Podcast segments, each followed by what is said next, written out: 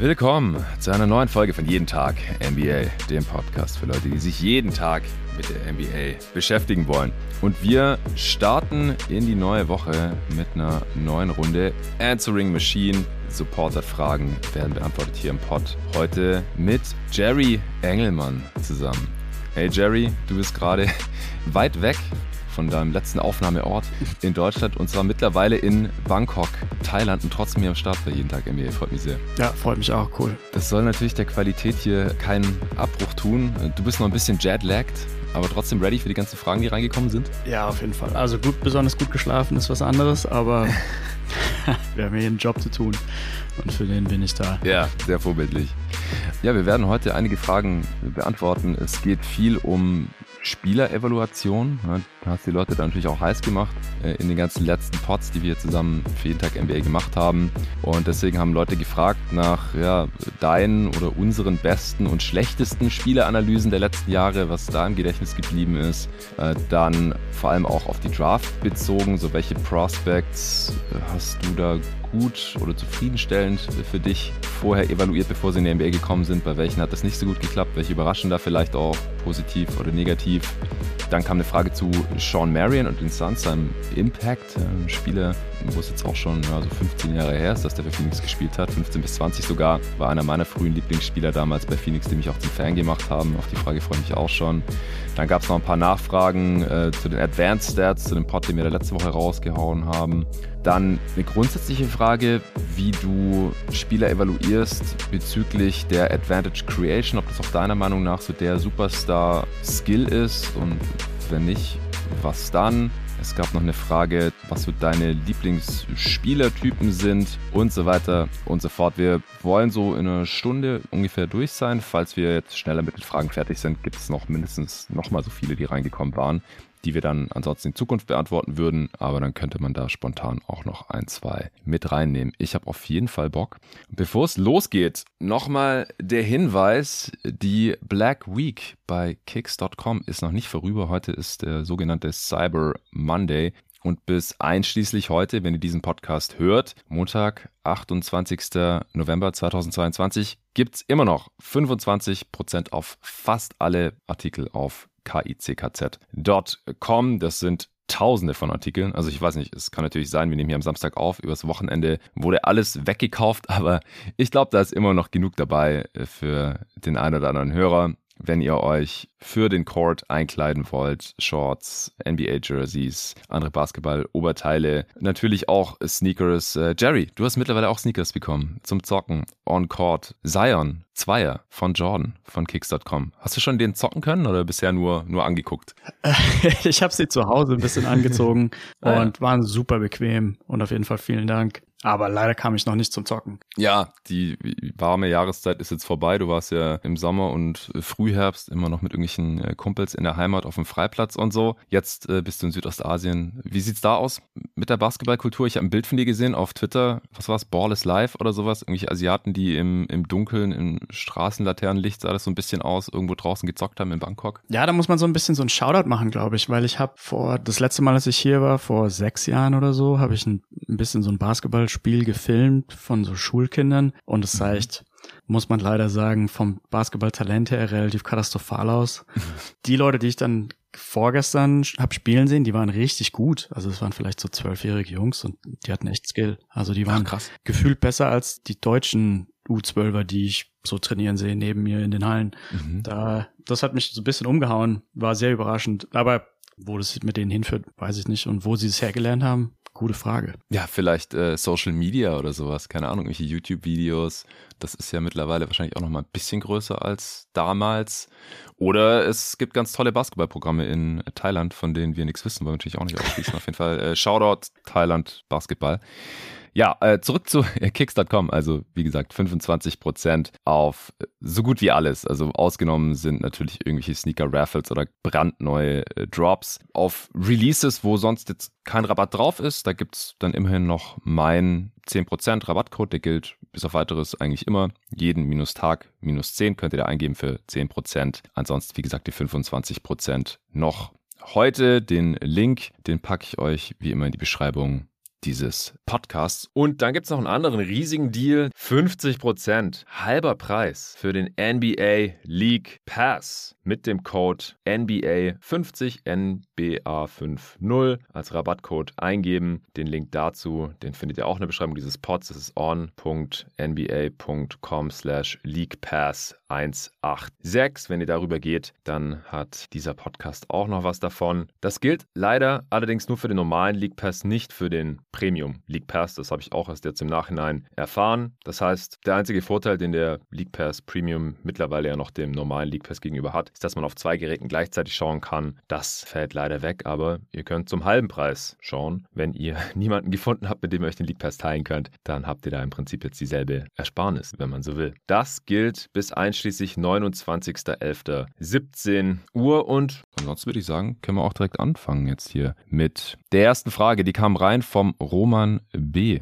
Er schreibt, hey ihr beiden, Danke wie immer für den klasse Content. Ich finde euren analytischen Ansatz immer sehr spannend und wollte an dieser Stelle im Sinne der Modellkritik mal wissen, was aus eurer Sicht eure größte Fehleinschätzung in den letzten vier bis fünf Jahren NBA-Analyse, in Klammern, wenn ihr euch noch weiter in die Vergangenheit zurückerinnert, könnt ihr auch früher, war. Egal ob Teameinschätzung, Spieleentwicklung oder auch Draft. Gerne auch eine zum damaligen Zeitpunkt kontroverse Meinung, wo ihr euch aber trotzdem sehr sicher wart.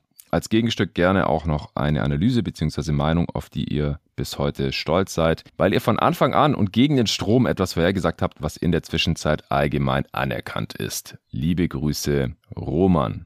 Ich weiß nicht, überschneidet es sich bei dir auch mit dieser Prospects-Frage? Dann würde ich die auch noch gleich vorlesen. Oder hast du die getrennt? Äh, ich hätte die getrennt, glaube ich. Okay, cool. Ja, Macht es ein bisschen einfacher. Ja, ähm, unsere besten und schlechtesten Analysen sozusagen.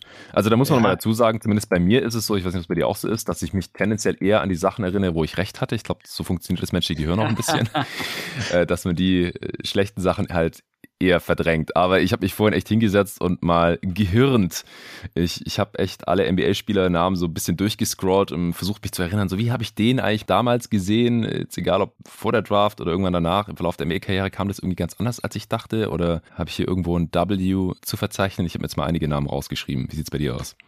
Ich habe auf beiden Listen ziemlich viele Namen. Ich glaube, zum Teil sind die auch relativ lustig. Also wenn man weit, sehr weit in die Vergangenheit zurückgeht, dann habe ich jetzt wahrscheinlich hier gleich eine Bombe. Da war ich allerdings auch noch kein NBA-Scout oder NBA Advanced Stats Mensch. Ähm, ich habe Dirk Nowitzki in Heidelberg spielen sehen. 1900, ach. ach Gott, keine Ahnung, 1998, nee, 97, 96, irgendwie sowas. Bevor er gedraftet ja, wurde. Ja. Draft 98. Also da hat er noch in der zweiten Bundesliga gespielt für Würzburg gegen Heidelberg. Ach. Und ich habe damals ähm, nicht dran geglaubt, dass er ein besonders guter NBA-Spieler wird. ja, ja, das okay. ist so wahrscheinlich mein allergrößter Miss aller Zeiten. Ja, gut, aber ich meine, wie alt warst du da?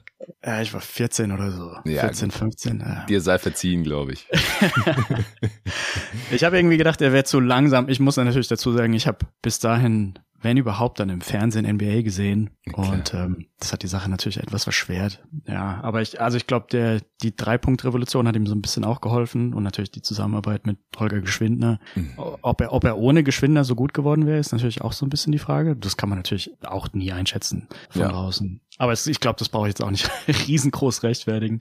Ich nee. fand's so lustig, weil er ja zu Auf den Top Fall. 5 oder Top 10 Power Forwards aller Zeiten gehört. Ja. Ähm, ich habe noch so ein paar andere hässliche, richtig riesige Misses. Ich fand ähm, Jalil Okafor in seinem Draft besser als Carl Anthony Towns. Das ist jetzt auch schon eine halbe Ewigkeit her, also bevor ich professionell für NBA-Teams gearbeitet habe. Was ich interessant finde an meinem sehr schlechten Take ist, dass sich Okafor so ein bisschen für flat-footed hielt, also dass er wenig die Waden benutzt mhm. ähm, bei seinen Bewegungen. Und ich glaube, da habe ich tatsächlich bis zum gewissen Grad recht behalten, weil er irgendwie in der Defense ja auch nicht besonders gut aussieht und da irgendwie an Footspeed nicht so viel mitbringt, wie man sich das wünscht. Ja. Dass, dass ich Okafor da über ihn hatte, ist natürlich das größere Blunder. Der hat ja in der NBA quasi gar nichts gerissen. Nee. Nee. Das, und, ist, das ist vielleicht ein kleines ja. W für mich, weil ich fand Okafor nie so toll. Ja. Ich habe damals natürlich den Draft-Jungs. Also ich habe damals auch schon Pots aufgenommen dazu. Kann mich erinnern, mit Torben sogar äh, zu der Draft-Class mit äh, Towns gegen Okafor. Ich habe den natürlich auch nicht groß reingeredet, weil ich einfach wenig gesehen hatte von denen, aber so vom Archetype hat der mir damals schon nicht so gut gefallen. Ich hätte nicht gesagt, nee, den sollte man niemals Top 5 draften oder sowas. Aber ich äh, habe den auf gar keinen Fall als interessantestes Prospect der Draft gesehen und war da auch ziemlich früh raus. Ich kann mich erinnern, ich habe damals im, äh, wir hatten so ein Diskussionsforum auf gotogeist.de mit einem Sixers-Fan auch diskutiert. Äh, das war ja dieselbe Draft wie Devin Booker 2015. Die Sixers haben ja auch mehrere Bigs hintereinander gedraftet, Noel, Embiid und Okafor und da ging es dann drum, ja, sollten die Sixers vielleicht gleich Okafor traden, solange der halt noch dieses, ja, was war der Third Pick Schild hat. Er hat irgendwie direkt relativ enttäuscht und dann mhm. habe ich gesagt, so ja, für Phoenix vielleicht äh, irgendwie interessant, was, was würde denn, würden die Sixers denn dafür haben? Und dann hat er gemeint, so ja, Booker und Bledsoe. habe ich, hab ich geschrieben, so, ey, nicht mal für einen von beiden. äh, also ich, ich war sehr früh raus bei Jalil Okafor und er war ja dann auch sehr früh raus aus der NBA, einfach weil er defensiv ja. einfach überhaupt gar keinen positiven ja. Impact hatte, obwohl er ja relativ lang ist, hat ja eine lange Wingspan, einen großen Körper eigentlich, aber hat einfach die Würfe nicht contested. Da hat ihm irgendwie die Antizipation gefehlt, vielleicht auch ein bisschen die Motivation, die Beweglichkeit und offensiv ist er einfach ein Low-Post-Big gewesen, ohne jeglichen Wurf. Und das ist einfach auch ein Spieletyp, der in der NBA so ein bisschen ausgestorben ist. Also die Spiele, die heutzutage viel ja. aufposten, die können halt auch noch so viele andere Sachen. Habe ich letzte Woche Donnerstag mal angeschnitten, da ging es um Luka Doncic, dass er gerade die meisten Post-Ups der Liga hat. Und dann gibt es da halt noch Jokic und Embiid, aber die können ja alle noch so viel mehr als nur aufzuposten. Der Draft ist auch krass. Also ich werfe da gerade einen Blick drauf. Der ist echt richtig schlecht. Mhm. Also Towns, D'Angelo Russell auf zwei, tut schon so ein bisschen weh. Okafor auf drei, ouch. Mhm. Hesonia auf fünf, spielt nicht mehr in der Liga. Corley Stein ja. auf sechs, spielt nicht mehr. Moody sieben, spielt nicht mehr. Stanley Johnson, Frank Kaminsky, Justice Winslow. Also, ja, uff. die Top 10 ist echt Au. rough. Autsch. Ja, ja. Da sind drei NBA-Spieler drin. und Russell auch eher enttäuschend, glaube ja. ich, als Second Pick jetzt insgesamt, auch wenn er einmal aus da war. Porzingis viel verletzt, ansonsten rechtfertigt er die Position an vier schon. Towns an eins, auch kein unproblematischer Spieler. Also wir haben da die Redraft gemacht vor nicht allzu langer Zeit, vor einem halben Jahr oder so, Torben und ich, und da haben wir Booker an eins genommen. Ich glaube, das ist klar. relativ klar mittlerweile. Aber einer der schlechtesten Drafts aller Zeiten wahrscheinlich mit, oder? Also, ja, das wäre auch mal interessant, so die Draft-Classes untereinander ja. ein bisschen zu ranken. Ne? Wäre vielleicht auch mal ein Projekt Komm. für dich und mich. Ja. Sowas macht ja. Spaß auf jeden Fall. Ja, auf jeden Fall. So, wen hast du noch? Ähm, ich habe einen, der vielleicht interessant ist, weil wir ja viel über Metriken reden. Und ich hatte da ehrlich gesagt gar keine echte Meinung zu, zu dem Zeitpunkt, aber ich wusste, dass Kevin Durant in den Plus-Minus-Metriken und Adjusted Plus-Minus-Metriken nicht gut aussieht oder in den ersten zwei Jahren. Also ich weiß, dass da auch das Analytics Department von Oklahoma dann irgendwie furchtbar sauer war auf manche von den puren Plus-Minus-Metriken und die irgendwie total sofort aus dem Fenster geworfen hat. Mhm. Ähm, also wenn man sich anschaut, in den ersten zwei Jahren, da war er allerdings 19 und 20, da hatte er das, was wir ja öfter ansprechen, nicht nur das On-Court war schlecht, sondern auch das On-Off war schlecht. Also er hat ein On-Off von minus neun gehabt jeweils in beiden Jahren, On-Court von minus neun und die, er war im ersten Jahr auch nicht wirklich groß effizient und im zweiten hat, hat dann zumindest Box Plus Minus gemerkt, dass da doch vielleicht was sein könnte. Aber da könnte man, glaube ich, schon auch sagen, dass die, die zumindest die Plus-Minus-basierten Metriken, die würden natürlich im Optimalfall anpassen für den Fakt, dass er halt sehr jung ist und dass er ja. wahrscheinlich auch nicht die besten Mitspieler hat. Aber es sah jetzt nicht unbedingt nach Superstar aus von Anfang an. Also da war so ein bisschen ein Whiff sozusagen von den Advanced Metrics, auch wenn es jetzt nicht persönlich von mir war, aber wenn man sich da nur auf mhm. Plus-Minus gestützt hat, dann dann lag man da doch schon einen gewissen Grad daneben. Ja, aber das, das äh, merke ich im Pod ja auch immer wieder an. Und ich glaube, auch wir haben schon mal drüber gesprochen, dass es ja bei Rookies, auch bei manchen Sophomores und so, eigentlich die Regel ist, dass die ihr Team in Anführungsstrichen schlechter machen, dass die halt noch keinen positiven Impact haben, ja. was Plus Minus angeht. Das ist aber völlig normal. Also wenn es nicht so ist, dann ist es halt eigentlich schon eine Ausnahme von der Regel. Deswegen muss man sich da halt auch keine Sorgen machen. Aber das war halt damals wahrscheinlich vor 15 Jahren noch nicht so ganz geläufig es war halt ein Hauch, also ich spreche deswegen an, weil es doch ein Hauch schlechter ist, als, als man sich das auch erhoffen würde, auch von einem 20-Jährigen. Weil es so krass war mit minus 9. Ja, ja, jetzt. ja, ja, minus 9 war dann schon, schon ziemlich Richtig. weit in, Ja, das stimmt, das ist schon sehr negativ. Ja. ja.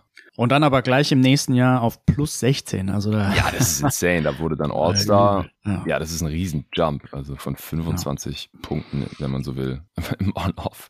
Und auch der On-Wert dann plus 7 ist ja auch direkt sehr, sehr gut. Ja. Dann aber auch wieder komisch. Ich sehe es gerade im vierten Jahr war er dann wieder negativ im On-Off. Also drei der ersten vier Jahre ja. negativ. Ja, das ist vielleicht auch was, das im Hinterkopf behalten kann, weil wir sprechen es bei Luka Doncic ja auch immer an, ja. der da bisher auch noch nicht so ganz toll aussieht. Das ist übrigens ein Spieler, wo ich einen kleinen Victory Lab drehen möchte, weil ich damals so hart dafür argumentiert habe, auch diskutiert habe mit anderen Suns-Fans, die Suns müssen an eins Doncic nehmen, nicht DeAndre Ayton. Und also mhm. da gab es echt Leute, die felsenfest davon überzeugt waren, dass Doncic nicht der First Pick sein sollte. Und das habe ich überhaupt nicht verstanden. Da war ich natürlich beileibe nicht der Einzige. Wahrscheinlich ganz viele außerhalb von Arizona hätten Doncic an eins genommen. Aber ich hatte schon so das Gefühl, ich glaube auch Sam Vicini hatte Ayton an eins. Oder auch so schon relativ renommierte NBA Draft Scouts, äh, die irgendwo veröffentlichen. Aber ja, also dass Doncic der First Pick hätte sein sollen, das, das war aus meiner Sicht sehr, sehr offensichtlich. Ja, ich habe noch, ich noch zwei Misses bei mir. Mhm. Also Desmond Bain muss ich mir auf jeden Fall als Miss aufschreiben mittlerweile oh, ja. natürlich. Mhm. Ähm, da hat auch die Draft-Software nicht besonders positiv ausgeschlagen und ich persönlich von meiner eigenen Evaluierung, ich habe mir schon denken können, dass er ein positiver NBA-Spieler wird. Ich dachte aber, die Range wäre relativ schmal. Also ich dachte, er wird sich irgendwo zwischen minus eins und plus eins bewegen.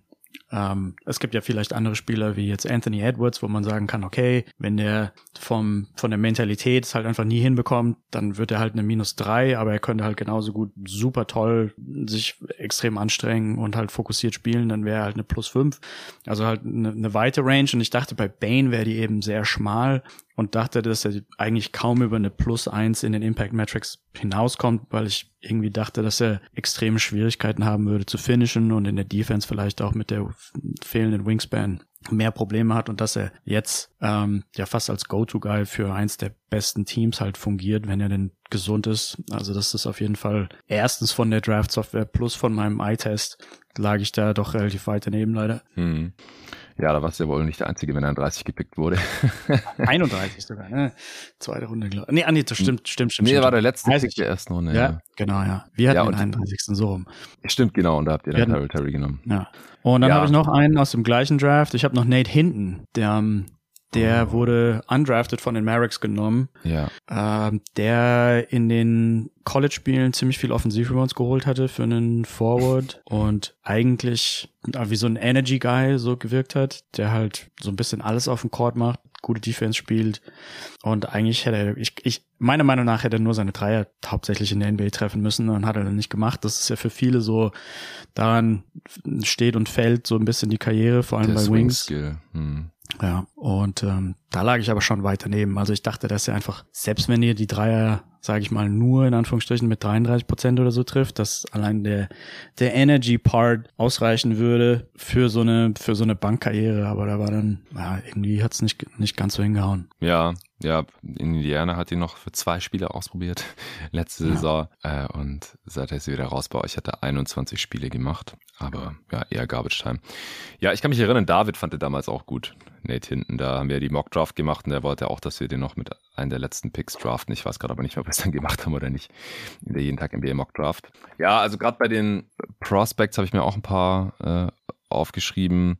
Auch wenn ich da natürlich nie ganz so tief drin bin wie die anderen Kollegen hier bei jeden Tag NBA, weil ich mich immer erst relativ spät damit befasse und natürlich auch nicht äh, hauptberuflich so wie, wie du ähm, da dann sehr viel Zeit in die Draft investiert habe. Aber ich äh, fand damals Jared Culver echt gut und die Suns hatten den sechsten Pick und ich habe mich schrecklich darüber aufgeregt, als sie den nach Minnesota getradet haben für den elften und dann Cam Johnson genommen haben.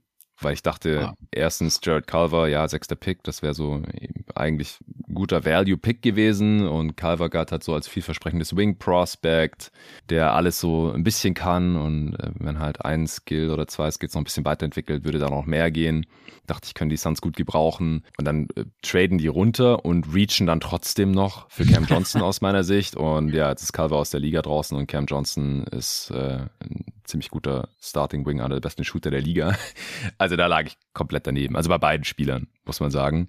Und da, also ich bin ja immer vorsichtig, nach zwei, drei Jahren schon zu sagen, ja, die Karriere wird jetzt so und so weiter verlaufen, das ist jetzt schon klar. Aber bei Calver und Cam Johnson, da kann man da, glaube ich, jetzt schon einen Haken dran machen. Genauso in der Draft davor, 2018, da haben die Suns ähm, den Pick, mit dem Cyrus Smith gedraftet wurde, ähm, weggetradet und zwar nach oben getradet zu den Philadelphia 76ers, die damit schon Michael Bridges gedraftet hatten. Also die Suns hatten ja einen 1-8 genommen und dann hatten sie noch den 16. Pick. Und der Trade war noch nicht bekannt und Michael Bridges, Michael Bridges saß ja schon in der Pressekonferenz mit der Philly Cap auf im Nebenraum und hat davon erzählt, wie geil er es findet, dass er ist ja in Philly ans College gegangen, Villanova, seine Mutter arbeitet für die Sixers und jetzt ist er auch da und auf einmal kommt jemand rein und sagt zu ihm, ey Bro, du wurdest gerade getradet, weil die Suns äh, hatten Cyrus Smith gedraftet an 16 und ich, ich weiß noch ganz genau, ich habe mich gefreut, so yes, Cyrus Smith, ich fand ihn als Prospect total geil. Und dann habe ich gedacht, so, ah, wieso haben die den jetzt weggetradet und äh, für Michael Bridges und Zay Smith ist halt auch aus der Liga draußen, hat nur 13 Spiele gemacht. Das liegt nicht nur an seinem Skillset oder sowas, sondern der hatte eine ganz üble Allergie, so einen allergischen Schock, musste ins Krankenhaus, er fast uh. gestorben, hat irgendwie extrem abgenommen und sowas. Also, Krass. Ja, also das, das war eine ganz üble Geschichte auch. Aber Michael Bridges ist halt diesen zehnten Pick sowas von wert. Also, ja. das, das war im Nachhinein auch ein sehr geiler Deal. Also da, da lag ich beide Male mit meiner Evaluation zum damaligen Zeitpunkt daneben. Und äh, dann kam da halt noch so die Emotion als Fan ins Spiel, dass man sich dann da halt noch ein bisschen mehr reinsteigert und irgendwie drüber aufregt oder sowas und äh, die Franchise verflucht.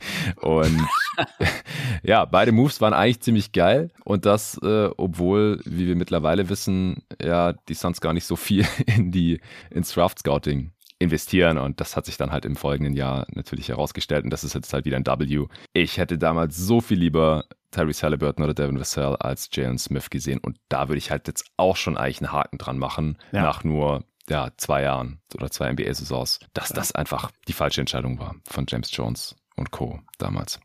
Ja, der, der Bridges und der, der Booker-Pick waren ja noch Ryan McDonough, dem ich jetzt eigentlich ja. gar keine gute Arbeit unterstellen will.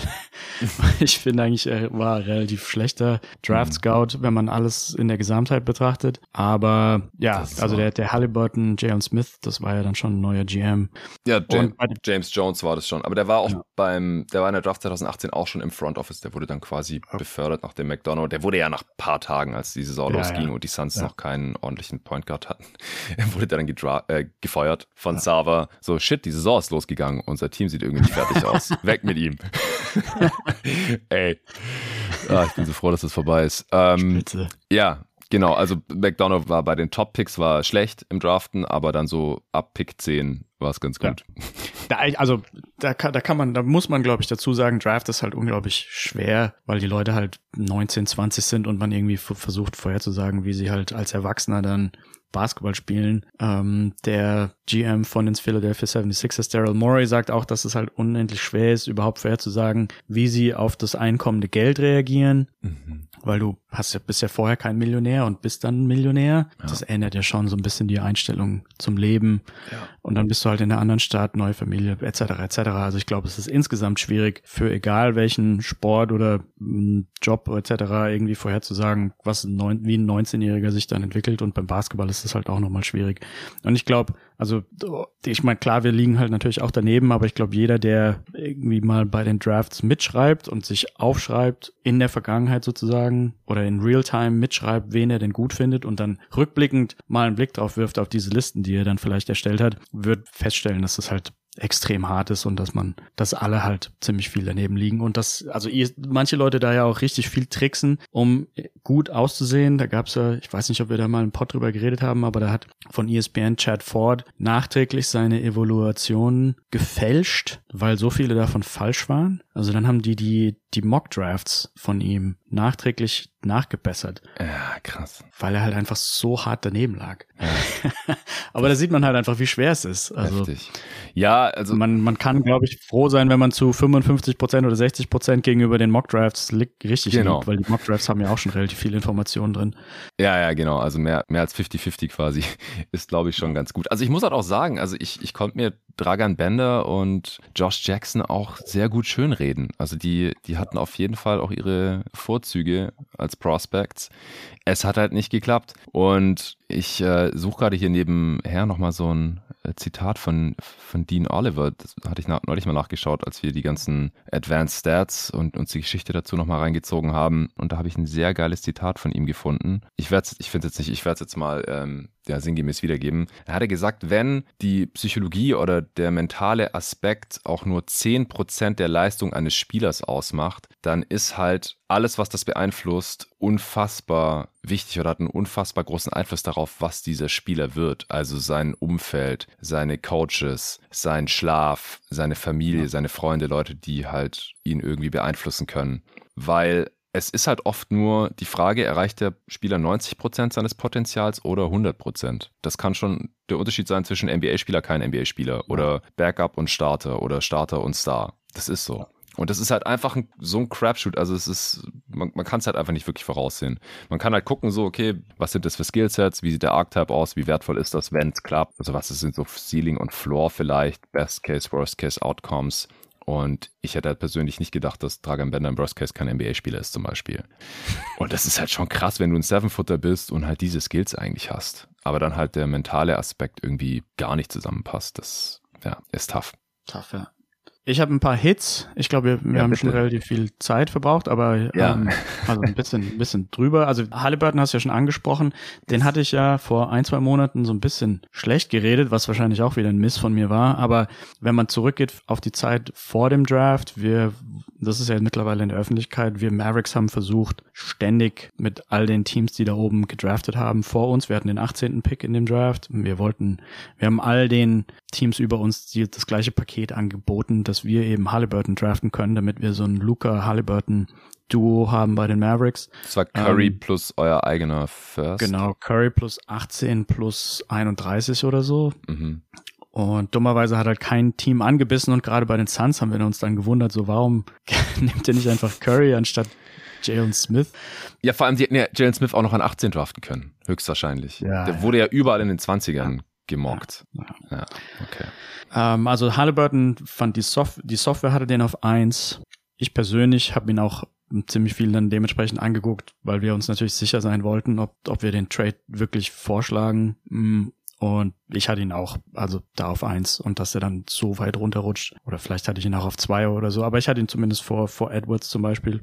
Ähm, Wiseman hatten wir auch schon drüber geredet, war halt schwierig, weil oh, ja. es nicht so viele Spiele gab. Ähm, ja, das würde ich, würde ich als W ja. verbuchen. Ja. Äh, nicht, weil ich da selber drauf gekommen bin, aber es haben halt alle, die hier im Pod waren, Torben, Dennis, David, äh, Tobi, alle haben durchgehend gesagt, Wiseman sollte kein Top-3-Pick sein. Noch nicht mal ein Top-10-Pick war eigentlich so der Konsensus damals hier. Und das war damals schon eine relativ exklusive Meinung, weil der auf allen Boards sonst oder fast allen und auf vor allem den ganzen Mock-Drafts und so, der war immer Top 3, Top 5, sowas. Ja. Sein Skillset und sein Motor, auch seine Beweglichkeit, das wurde damals schon relativ kritisch gesehen, selbst in dem kleinen Sample. Und viele hatten halt auch nur diese drei College-Spiele gesehen, aber Dennis zum Beispiel, der hat sich ja halt auch das ganze Highschool-Tape reingefahren gehabt seit Jahren.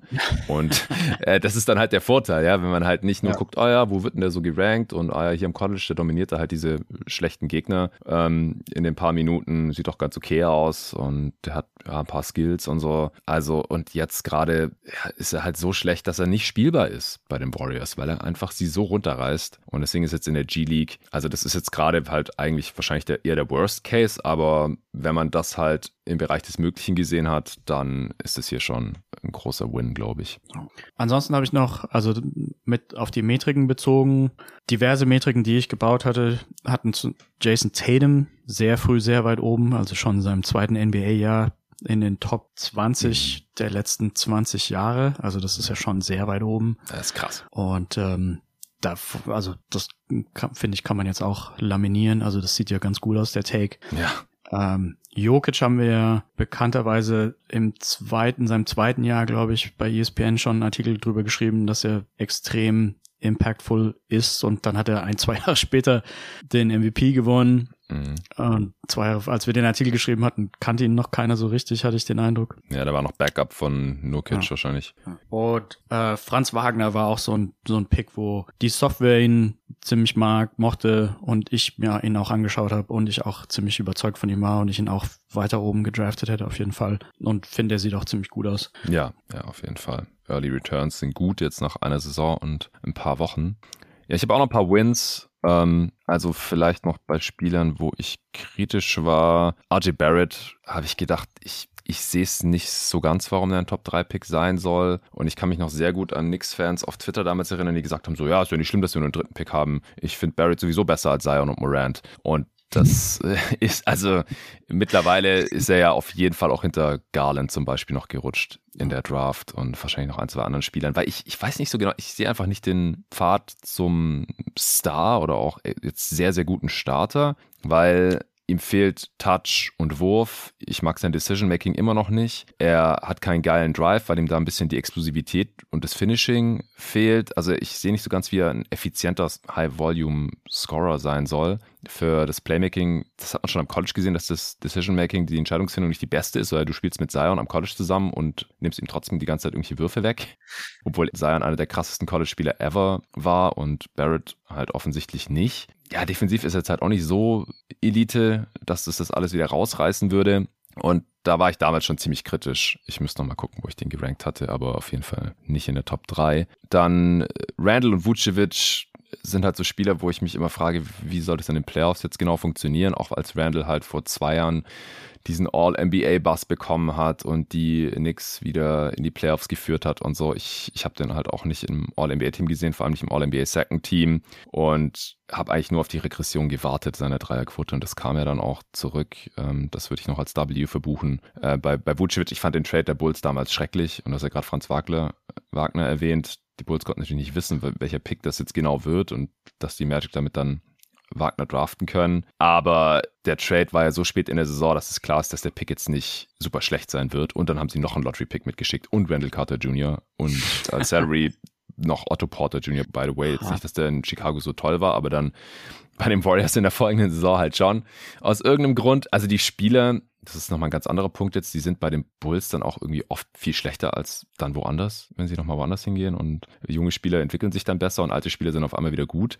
Und Vucevic, ich fand das damals viel zu teuer. Ich finde, das ist halt so ein Spieler, der kann dich in die erste Playoff-Runde führen, aber halt überhaupt nicht weiter, weil er in den Playoffs dann defensiv ein Problem wird und offensiv, ja, wenn der Dreier jetzt nicht total geil fällt, halt auch nicht das Skillset hat, das dich jetzt von Runde zu Runde führt. Gerade auch die Kombination mit, mit DeRozan dann, der auch sehr teuer gekommen ist dann in der Offseason. Und das ist auch so ein Spieler, da ist mir auch schon relativ früh in der Karriere aufgefallen, deswegen wiederhole ich das jetzt auch schon seit Jahren, die treuen Hörer, die wissen das schon, dass halt bei ihm der On-Off-Wert jede Saison negativ ist oder war. Also der hatte eine Saison, wo es nicht so war, sein drittes NBA-Jahr. Und über die Karriere ist er bei minus 2,1 beim On-Off. Und das ist, glaube ich, so die größte Diskrepanz zwischen öffentlicher Wahrnehmung oder auch mhm. wenn man ihn so ab und zu spielen sieht, ja, ist doch ein ganz geiler Spieler, All-Star-Niveau, bla bla.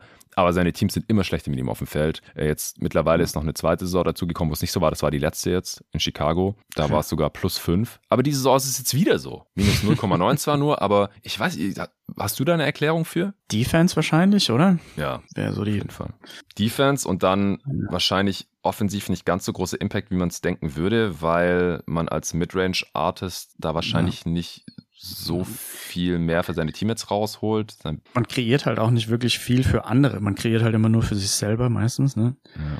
Und in den Playoffs ist es ja, dann ist er halt sehr früh der Ofen aus. Also da kriegt er weniger Calls, er nimmt immer noch keine Dreier und wenn er die Midranger mal nicht ganz so gut fallen, mittlerweile ist er halt auch älter geworden und nicht mehr der Finisher am Ring. Ja. Und ja, also Vucevic-Trade fand ich eine Katastrophe direkt und ja. habe dann da auch mit Arne und Co. diskutiert. Mittlerweile sind die Bulls-Fans äh, auch zu der Erkenntnis gekommen, dass es keine so geile Idee war und die Bulls halt gerade so ein bisschen im Mittelmaß, im Niemandsland festgefahren scheinen. Ich fand die Anthony Melton sehr früh einen geilen Spieler da als Second Round Pick, ähm, für den die Suns erst getradet haben. Dann auch bei den Grizzlies war er ja ziemlich gut. Jetzt äh, bei den Sixers so ein sehr guter Backup oder Borderline-Starter bei einem schlechteren Team vielleicht. Ich fand Grant Williams damals in der Draft schon einen sehr, sehr interessanten Spieler. Ich hatte ihn auf vier auf meinem Board. Das war vielleicht ein bisschen hoch, aber sehr viel niedriger ist er jetzt, glaube ich, im Endeffekt gar nicht. Einfach ein sehr geiler Rollenspieler, jetzt keine Star-Upside, aber bei einem Contender hat schon eine sehr große Rolle gespielt bei den Celtics und ich glaube, das wird auch die nächsten Jahre so bleiben. Und äh, Devin Booker, also ich habe natürlich damals überdurchschnittlich viele Suns-Spiele geschaut, aber der hat ganz am Anfang seiner Rookie-Saison war er noch derselbe Spieler wie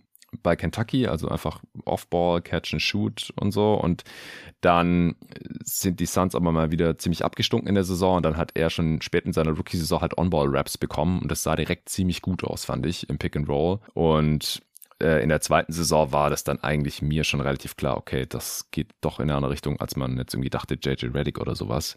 Und dann hat er sehr früh da auch ziemlich krasse Zahlen aufgelegt, in, in den Boxscore gefüllt und so. Und viele haben gedacht, ja, good stats on a bad team und so. Aber mir hat seine Kombination aus Drive, Pull-up-Shooting, Playmaking und jetzt halt ein Körper, mit dem man defensiv nicht unbedingt sacken muss, wenn das Team drumherum halt nicht eine Katastrophe ist, sehr gut gefallen. Und da musste ich am Anfang auch noch ein bisschen gegen den Strom schwimmen, äh, als die Leute halt jetzt noch nicht dachten, Devin Booker wird mal ein All-NBA-Spieler. Ja, ähm, also ich glaube, da kann man wahrscheinlich unten, man kann wahrscheinlich eine ganze Folge mitfüllen. Ja, safe. Es gibt auch die, die, die Draft-Software hat auch immer mal wieder ein paar super große Hits. Also zum Beispiel Kawhi hätte sie, glaube ich, auf eins gedraftet, Draymond Green in den Top 10, Jimmy okay. Butler in den Top 10 und so. Also da, da, da lässt sich viel finden. Aber ich glaube, im Sinne der anderen Fragen, ähm, ja. Machen wir vielleicht weiter. Ja, ja auf jeden Fall. Noch eine Sache, weil du gerade Butler genannt hast. Ähm, ich hatte mir bei den Misses oder wo ich äh, persönlich ein bisschen falsch lag, noch aufgeschrieben. Ich fand das Jimmy Butler-Paket damals, als er von den Bulls zu den Wolves getradet wurde, ziemlich schlecht, äh, weil ich Zach Levine auch nicht, also ich habe nicht kommen sehen, dass der mal auf All-Star-Level performen kann. Ich, ich dachte bis vor zwei Jahren oder so, dass Zach Levine wahrscheinlich als so Sixth-Man-Scorer von der Bank am besten aufgehoben ist. Und da hat er mich Lügen gestraft.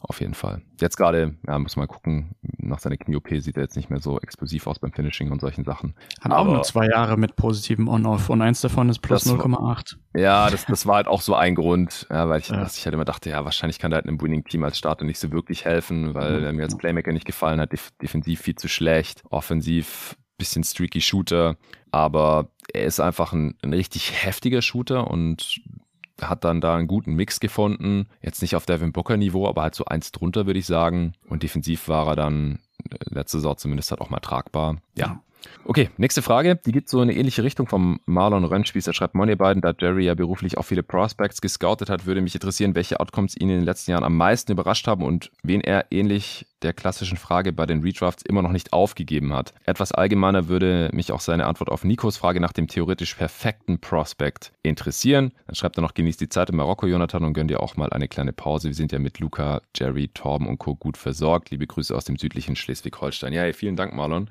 Ich werde versuchen, zwei, drei Tage nicht zu arbeiten. Das Ding ist halt, wenn ihr mich hier im Podcast reden hört, das ist immer so die Spitze des Eisbergs der ganzen Arbeit bei jeden Tag NBA. Äh, ist natürlich sehr geil, wenn Luca nächste Woche zwei Folgen äh, hostet und Linus und Luca werden dann auch versuchen, die zu cutten und zu mixen, damit das äh, nicht auf mich zurückfällt, weil das tatsächlich vom Zeitaufwand her meistens noch sehr viel größer ist als der reine Aufnahmeaufwand.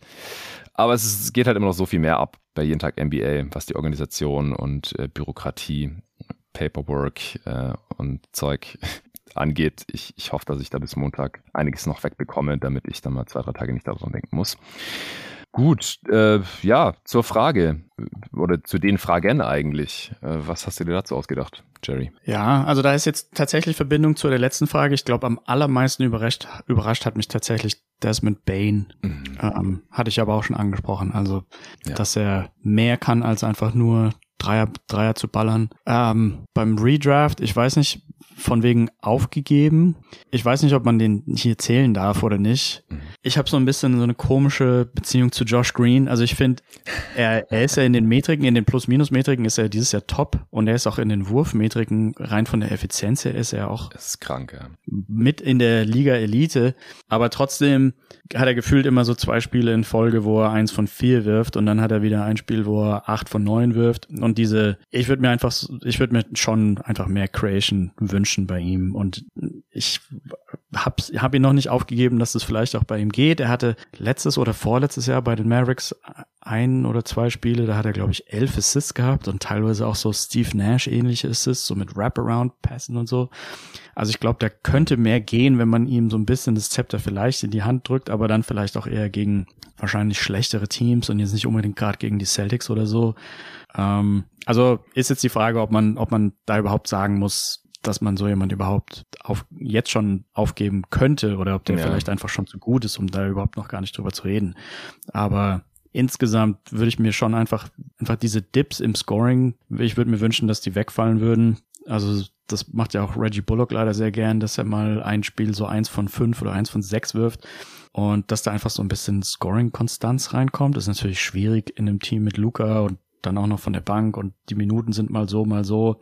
Ähm, aber da habe ich auf jeden Fall noch so ein bisschen mehr Hoffnung, dass offensiv mehr geht, auch wenn defensiv ja schon klar ist, dass er verhältnismäßig gut wahrscheinlich ähm, sich in der NBA damit halten kann. Zwischenfrage. Ich habe im letzten Pod mit Luca über Jakob Pörtl Trade Packages nachgedacht und ich habe mich erdreistet, äh, bei den Mavs zu sagen, vielleicht McGee plus Josh Green für Pörtl oder fändest du das zu teuer für Pörtl? Ähm, ich glaube, Vertrag wär, läuft halt aus. Ja, hm, gute Frage. Also ich glaube, das ist, würde insofern für die Mavericks Sinn machen, weil sie über normale Free Agency ja fast niemanden hinzufügen können, weil sie schon über der Cap sind. Und dann haben sie immer nur dieses Mid-Level Exception oder vielleicht sogar nur die Mini-Mid-Level Exception. Also entweder haben sie dann neun Millionen frei oder vier Millionen. Während wenn der Spieler schon bei ihnen im Kader drin wäre, dann könnten sie ihm halt einfach eine Extension geben, so wie die Warriors das ständig machen. Ähm, Insofern würde es aus Mavericks Sicht meiner Meinung nach Sinn machen. Ist so ein bisschen die Frage, ob aus Spurs Sicht, da ich noch vielleicht einen einen Draftpick gern dazu haben würde, glaube ich. Also ich glaube, man müsste das. Josh Green reicht nicht, oder was? Meiner Meinung nach, nee, würde ich sagen. Aber Pöltl läuft halt sonst aus und ich weiß halt auch nicht, ob die den ja, verlängern wollen und ja, wie der ja, Markt für ihn aussieht. Ja, okay. Also bei mir in meinem Kopf war eher so die Frage, wollen sie jetzt den 27-jährigen Pöltl haben, damit sie halt mal die Starting Center Frage geklärt haben für die nächsten, weiß nicht, fünf Jahre oder so?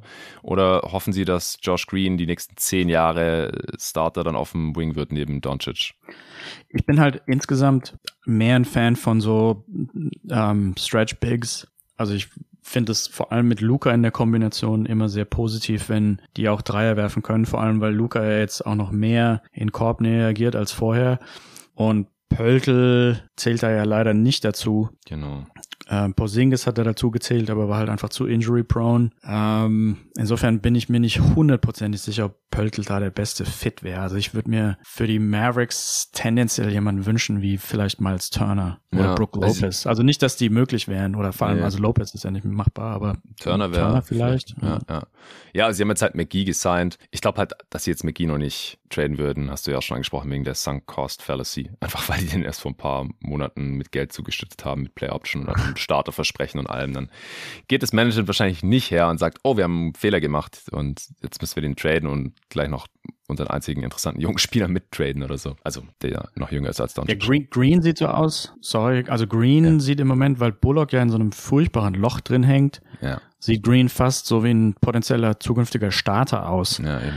Also die Fans schreien da schon lange danach, dass die Mavericks starten sollen mit Luca, Green, Dorian, Kleber, Wood ist eigentlich deren Lieblings-Starting Five. Und ja, also mit, mit Bullock muss man mal abwarten, wenn der weiterhin seine, ich weiß nicht, was der gerade wirft, 25% Dreier oder so und ansonsten tut er ja offensiv nichts, dann braucht man den mhm. Green vielleicht tatsächlich, weil Tim Hardaway starten lassen wäre auch ganz schön eklig. ja, das ist wahr. Ja, noch weitere überraschende Outcomes aus deiner Sicht? Ich glaube, die, mh, hm, ich glaube ja, eigentlich. Also wenn du sonst jetzt keine hast, ist, ist okay. Ja. Oder Spiele, die du noch nicht aufgegeben hast. Also ich kann hier nochmal betonen, dass ich Isaac ja. Okoro immer noch nicht aufgegeben habe. Einfach weil ich glaube, Den dass da noch mehr drin ist. Den hast, ich weiß, ich weiß. Ja, ja, wir haben neulich schon über ihn gesprochen. ähm, andere Spieler, den ich sehr hoch gerankt hatte in der Draft, das tut auch sehr wie Killian Hayes. Ich, ich frage mich immer noch so ein ja. bisschen, warum kann er nicht ein bisschen so wie Lonzo Ball spielen oder sowas? Äh, weil er die Tools dazu eigentlich hat. Ja. Naja. Ich habe noch, ich habe noch drei Spieler, die alle in, in der Software ganz gut aussahen und wo ich nicht so ganz klar, wo mir nicht klar ist, wo es mit denen so hingeht. Mhm. Da gibt's einmal den Malachi Flynn von den ähm, Raptors. Ich glaube, da hat die Draft-Software ihn überbewertet, weil er einen sehr guten Pick-and-Roll-Partner hatte im College und deswegen die Assist-Numbers so ein bisschen inflated waren. Mhm. Er spielt nicht furchtbar schlecht bei den Raptors, aber so ein bisschen mehr hätte ich mir schon gewünscht. Ja, ja. Weil vor allem, weil die Software hat ihn, glaube ich, Top 5 oder so. Uh, okay, krass. Ah, ja, ja. ähm, wow. Chuma Okiki war sehr mhm. weit oben in der Draft-Software, weil er so ein bisschen alles gemacht hat. Ja, den fand ich auch ganz geil hat sich dann aber, glaube ich, sofort oder noch beim vorletzten Spiel in der College-Saison, glaube ich, das Kreuzband gerissen. Ja, das habe ich sogar live gesehen. Ja. Bei Auburn. Und da habe ich eigentlich gedacht, dass er gesünder von dem Kreuzbandriss zurückkommt und einfach so ein bisschen athletischer in der NBA aussieht. Und ähm, Matisse Dybul ist so ein, so ein Spieler, wo die Metriken eigentlich auch Zimmer meistens ein großer Fan von sind. Dieses Jahr jetzt vielleicht nicht so sehr, aber in den Jahren davor. Und irgendwie aber auch so ein bisschen so ähnlich wie Josh Green. Also viel zu viele Spiele, wo eins von drei geworfen wird oder eins von vier in 20 Minuten. Also einfach die, ja. die Anzahl der Würfe ist extrem niedrig. Da werden ziemlich viele Würfe nicht genommen, die wahrscheinlich genommen hätten werden müssen ja. und offensiv einfach Creation etc. sehr wenig los ist und die Frage ist, ob die vielleicht in anderen Teams, wo es einfach so ein bisschen ausbalancierter ist, so, so Raptors oder so, ob da vielleicht was mehr gehen würde. Und dass es so ein mhm. bisschen zusammenhängt, dass sie so in, in so einem heliozentrischen Team jeweils sind und deswegen so wenig Touches bekommen und sich deswegen da nicht gut reinarbeiten können, weiß ich nicht. Aber da, also er sieht ja, Thibault sieht jetzt defensiv teilweise halt extrem stark aus in vielen von den Metriken und ähm, es wäre schade, wenn er halt einfach so auf der Bank versauert und seine 15 Minuten spielt und ja, halt seine 1 von 4 wirft. Ja, das ist halt auch fast sein Schnitt, 29 Prozent aus dem Feld. Es ist 9 von 31, weil er in seinen 16 Spielen erst 180 Minuten gespielt hat. Aber es ist eine Katastrophe dieses Jahr bisher. 1,4 Punkte mhm. pro Spiel. Also offensiv einfach. Äh, ja. Es hieß ja, er hat in der Offseason so hart an sich gearbeitet, bla bla, viel Geschwätz. Und jetzt hat er so, ist er nochmal viel schlechter geworden offensiv. Spielt natürlich auch weniger klar. Defensiv finde ich ihn halt on-ball nicht so gut. Der lässt halt ständig den Gegenspieler vorbei, um ihn dann irgendwie noch von hinten zu strippen oder zu blocken. Aber ja. er ist halt ein krasser Disruptor, ja, Help-Defender, blockt irgendwelche Jumpshots von der Weak Side und so kranke Sachen, ja, die man halt selten ja. sieht, macht tausend Deflections. Also ja, der defensiv definitiv einen positiven Impact, aber so als On-Ball-Stopper finde ich ihn auch ein bisschen überbewertet. Ja, was ist denn dein perfekter Prospect-Archetype? Hast du da einen? Also wenn du dir jetzt so das Team, für das du arbeitest, oder du bist vielleicht sogar der GM, hat den First Pick, was würdest du dir da wünschen, was für ein Spieletyp da in dem Jahrgang dann an eins ist? Ist es eher so wie Wembanyama, 2,25 Meter und macht Kevin Durant Sachen? Oder ist es eher so der, der Power Wing à la Kawhi, LeBron, Janis, oder ist es ein, Star Guard, der athletisch ist, passen und schießen kann, irgendwie sowas? Ich fand die Frage ziemlich lustig. Also ich habe früher ziemlich viel NBA Live gespielt Aha. und da konnte man einfach sich Spiele erstellen, ja. wo man alles frei wählen konnte. Dann hat genau. man einfach jeden Skill auf 99 gesetzt. gedacht, und den Spieler okay, noch 2,30 Meter groß gemacht, oder? Ja, genau, 2,30 Meter. Und dann hieß der Spieler noch Jerry, nee, keine Ahnung, aber ähm, konnte dann halt über alle drüber stopfen von, von der Freiwurflinie. Ich glaube, mittlerweile ist es ja bei den Videospielen geändert worden, dass man halt nur eine gewisse Anzahl Punkte verteilen kann auf die einzelnen Skills. Und dann kann man sich die halt hocharbeiten, indem man eben diese My Career oder wie auch immer das heißt spielt. Mhm. Ähm, okay. Ja, aber also die Antwort fand ich persönlich sehr simpel. Also ich, ja, wenn ich mir völlig aussuchen kann, wie das Prospect aussieht, dann würde ich natürlich halt so eine Art Shack mit Dreier nehmen. Mhm. Also vielleicht noch körperlich ein bisschen stärker als Wembanyama und noch ein bisschen agiler und vielleicht noch ein bisschen schneller. Also halt so ein junger Shack. Mhm. Und ähm, ja, dann, dann ja, oder, fast auf alles auf 99. Ja. Hast ja Blocks fast auf 99, Rebounds. ja, oder wenn du sagst, stärker und athletischer als Wembanyama, dann, ich denke da immer so ein bisschen an Janis, auch wenn er natürlich neben Wembanyama ja, dann genau. wahrscheinlich klein aussehen ja. wird, haben wir noch nicht gesehen, aber äh, ist halt wahrscheinlich einen halben Kopf kleiner oder sowas. Ich meine, selbst Gobert sieht klein aus neben Wembanyama, ist es krank. Ja. ja. Ähm, oder Janis mit einem Dreier halt quasi auch. Janis mit mit, mit so ein bisschen Off-Dribble Dreier, wo er schneller abdrücken kann als im Moment. Also, dass einfach die, die, die Wurfbewegung ein bisschen schneller von sich geht. Mhm. Dann hat man es, glaube ich, schon fast. Ja, ich glaube, die große ja. Frage für mich ist, willst du eher jemanden, also der so ein Big Skillset hat, weil selbst Shaq, klar, der war für einen Big, war ein guter Passer und Dribbler, aber halt dann doch nochmal ein bisschen abhängiger als jetzt ein Ballhandling Wing wie LeBron oder, oder auch Janis oder so, weißt du, der einfach ja. den Ball schon an der Mittellinie nimmt und dann halt dahin dribbelt, wo er möchte und dann macht, was er will. Und Shaq hat den Ball halt ja oft erst innerhalb der Dreilinie gefangen. Und das ist ja auch so bei Embiid ein bisschen das Problem. Bei Jokic jetzt weniger, weil der halt noch mehr wie ein äh, Point Guard spielen kann, obwohl er fast seven Fuß groß ist. Also wie ist da deine Präferenz? Also du meinst so einen realistisch theoretischen ja, Prospect? Ja, meistens ist es halt so bei den 99 Prozent aller Bigs, dass dann da halt ein bisschen was abgeht, dass man ein bisschen, bisschen abhängiger ist einfach von seinen Mitspielern, dass sie ihm den Ball geben. Ja, also ich glaube, dann geht's, wenn, wenn ich es einigermaßen realistisch halten müsste, dann würde es in die Richtung Kawhi und Tatum gehen, denke ich. Mhm. Dass man ähm, auf jeden Fall die Dreier auch mit dabei hat, was ja bei den ganz großen Bigs oft nicht der Fall ist und dass man auch eben Wing, die, die anderen starken Wings in der Liga eben sehr gut verteidigen kann. ja. und so ein bisschen Self-Creation auf jeden Fall mitbringt. Okay, ja. interessant, weil bei, bei Kawhi und Tatum ist ja jetzt nicht so viel Creation für andere dabei, wie jetzt bei LeBron zum Beispiel. Ähm, ja, also ich hätte jetzt natürlich auch nichts gegen LeBron. Bei Tatum und Kawhi ist irgendwie die defensive Motivation zumindest höher in der Regular Season. Ich glaube, bei LeBron konnte das in der Vergangenheit in den Playoffs oft anschalten, aber ja, in der Regular Season glaube ich nicht so sehr. Und Tatum ist jemand, der, glaube ich, öfter 100 Prozent gibt, wobei der vielleicht auch einfach eine bessere Teamsituation mit äh, gerade im Moment hat als LeBron über größte Teile seiner Karriere. Yeah. Aber ja, natürlich, also gegen LeBron sage ich jetzt natürlich nichts. Ähm, Nehme ich auch gern als Prospect an, also wenn ich in einem Jahr den Nummer 1 Pick habe. Okay, ich glaube, wir, wir können zur nächsten Frage kommen von äh, Dirk Herzog. Er hat geschrieben, da Jerry ja auch lange zurückliegende Statistiken auswertet. Ich habe irgendwann vor vielen Jahren einen Artikel gelesen, dass eigentlich Sean Marion nicht Nash oder Stademeyer aus dem damaligen Suns-Team in die Hall of Fame aufgenommen werden müsste. Begründet wurde das mit diversen Stats aller einer von drei Spielern mit X Punkten, Y Rebounds und mehr als Z Prozent Field Goal Percentage in der NBA-Geschichte. Wie schätzt ihr beide ihn ein? Super Rollenspieler oder unterschätzter Star? Hast du da deine Metrik äh, drauf anwenden können auf Sean Marion? Ja, also ich habe diese riesige große Adjusted Plus-Minus-Metrik hier berechnen können mhm. oder hatte schon berechnet und habe einfach die Ergebnisse quasi zu Rate gezogen. Mhm. Habe mir aber auch nochmal die Karrierestatistiken von Sean Marion angeschaut und die Story ist leider enttäuschend, wahrscheinlich für, die, für den Fragesteller. Die, äh, die Metriken sagen, Steve Nash war so die, die Engine des Teams. Ja, war Und auch. war mit Abstand der wichtigste für diese ganze Offense oder für alles, was da bei Phoenix gut gelaufen ist. Ähm, was man im positiven Sinne sagen kann, ist, dass wenn, wenn man jetzt die drei Spieler, die da genannt wurden, ranken müsste, Nash, Marion, Staudemeyer, dann wäre es auch in der Reihenfolge. Also dann, dann die, die Metrik sagt, dass Staudemeyer eigentlich am wenigsten Positives dazu beigetragen hat. Mhm. Ähm, und das sieht man ja dann auch zum Beispiel an den Wurfquoten von Staudemeyer, die halt furchtbar runtergehen, immer wenn er nicht mit Nash auf dem, auf dem Court steht. Und Marion ist dann so ein bisschen dazwischen. Also was man halt, was die Metrik leider sieht, ist, dass er ohne Steve Nash in den ganzen anderen Jahren keine besonders guten Zahlen aufgelegt hat. Er war dann natürlich schon älter, aber bei Dallas hatte er zum Beispiel relativ katastrophale On-Off-Zahlen. Und richtig schön sind seine ganzen On-Court, On-Off-Zahlen und auch die Box-Plus-Minus-Zahlen und Effizienzzahlen. Mhm. Richtig gut sehen die nur aus in Phoenix. Ja. Und danach sehen sie relativ schlecht aus, auch wenn er dann halt irgendwie schon 30 ist, aber dass, dass dann halt so ein großer Abfall da drin steckt. Ähm, ja, das ist dann halt doch ein relativ einfaches, simples Zeichen für die Software, dass sie halt sagt, okay, nee, es ist, liegt halt an Steve Nash und Marion war, also er wird als guter Verteidiger eingeschätzt, vor allem Wing, Wing-Verteidiger. Ja. Ähm, von ähm, zwei Punkten pro 100 Possessions.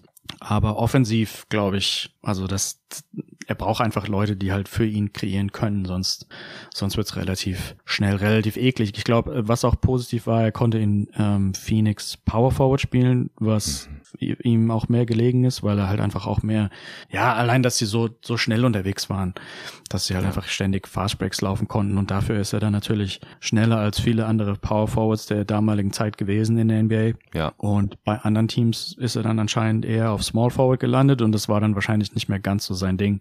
Ja, gut, ich meine, er wurde dann auch einfach älter. Er war ein Spieler, der auch von seiner Athletik gelebt hat. Also ich war, wie gesagt, riesen Sean Marion, The Matrix Fan. Das war damals ja total unüblich, dass ein 6-7-Spieler auf der 4 aufgelaufen ist. Er hat auch unglaublich lange Arme gehabt. Äh, Quick Twitch, Second Jump Ability war richtig gut. Er konnte von 1 bis 4 alles verteidigen. Jetzt gegen die ganz dicken Brocken wie Shaq oder sowas, da hatte er auch keine Chance natürlich, aber er hat jetzt auch größere Defender eigentlich nicht. Und er war der beste Defender der Suns. Also sowohl am Ball als auch in der Help war er auch ein krasser Playmaker, war so einer der Spieler, einer der wenigen Spieler, die mal so an zwei Steals und zwei Blocks pro Spiel rangereicht haben. Also er hatte 2005, 2006 zum Beispiel zwei Steals im Schnitt und 1,7 Blocks. Und das hat er ganz oft gehabt, so um den Dreh, so anderthalb Blocks, zwei Steals rum. Äh, hat sehr viele Rebounds geholt für seine Größe, so ähm, 11, 12, im Schnitt auch Offensiv-Rebounds, so um die drei. Das, wenn er jetzt mehr auf dem Wing gespielt hätte, also mehr auf der 3 als auf der 4 jetzt offensiv, dann hätte er auch nicht so viele Offensiv-Rebounds holen können. Er hatte aber trotzdem einen Dreier und hat das Feld breit gemacht, was natürlich wichtig war damals äh, mit dem Spread Pick and Roll von Nash und Stademeyer. Aber auch wenn Stademeyer nicht gespielt hat, er selber äh, konnte auch im Pick and Roll eingesetzt werden. Er war super schnell, für seine Größe ist am Fastbreak immer abgegangen, hat dann die Pässe von Nash bekommen, die reingeslammt, Alley-Oops.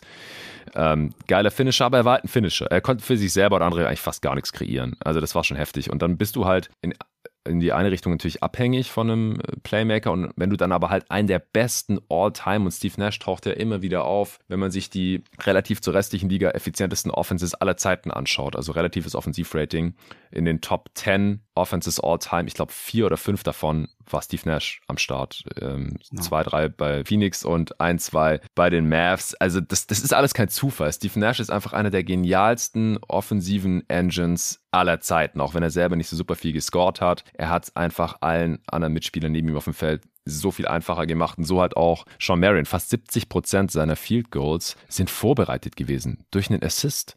Also, das ist einfach eine Rollenspielerzahl, wenn man so will. Er war halt ein, Star in dieser Rolle, aber wäre jetzt kein Spieler gewesen, äh, haben wir ja teilweise auch gesehen, dann in schlechten Teams. Hier, Sean, hier ist der Ball, jetzt mach mal bitte was im Halbfeld. Das, das konnte der nicht so wirklich. Der konnte keine Pick and Rolls laufen, der war nicht so gut beim Drive jetzt aus dem Standstill oder so, der hatte da keine Moves.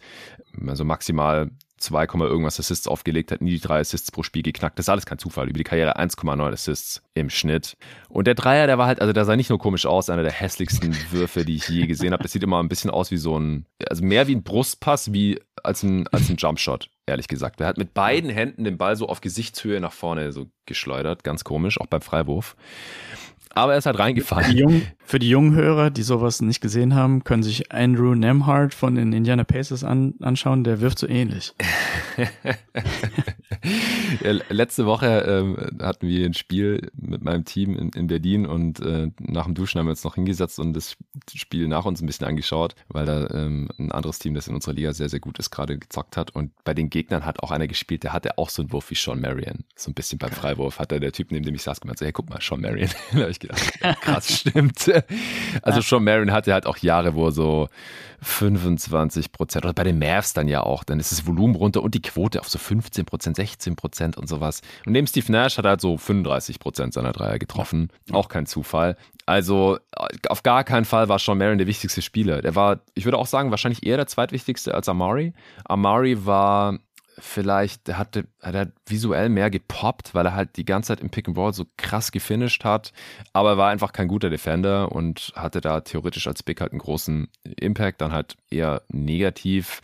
Äh, ich glaube, da gab es auch eine Saison, wo Amari komplett ausgefallen ist und genau. Boris Diaw stattdessen gespielt hat und 2005, sie waren einfach 6. genauso gut. Ja, fast genauso fast. gut. Ja. ja. Ja, deswegen ist der Nash auch zweimal MVP geworden in Folge, weil alle dachten, die Erwartungshaltung war halt so, oh, Amari ist ausgefallen, All-NBA First Teamer war der, glaube ich, im Jahr davor. Und jetzt müssen die Suns ja, was weiß ich, zehn Spiele weniger gewinnen oder sowas und sie haben halt ja. nur sieben weniger gewonnen. 55 statt ja. 62, wenn mich gerade nicht alles täuscht. Und Steve Nash war wieder genauso gut, Sean Marion war wieder genauso gut, äh, Boris Diaw war äh, Most Improved Player äh, ja. und das war einfach krass und deswegen haben dann die Leute gesagt, ah ja, Steve Nash, eigentlich wenn er letztes Jahr den MVP bekommen hat, muss er ihn jetzt wieder bekommen. Mhm. Und die mhm. Konkurrenz war auch nicht so riesengroß. Ich glaube, Shaq in Miami, aber der hatte seine Prime halt auch schon hinter sich. Äh, die Lakers haben gesackt, deswegen konnte es Kobe nicht werden und sonst war da die Konkurrenz nicht so riesig. LeBron war noch ein bisschen jung.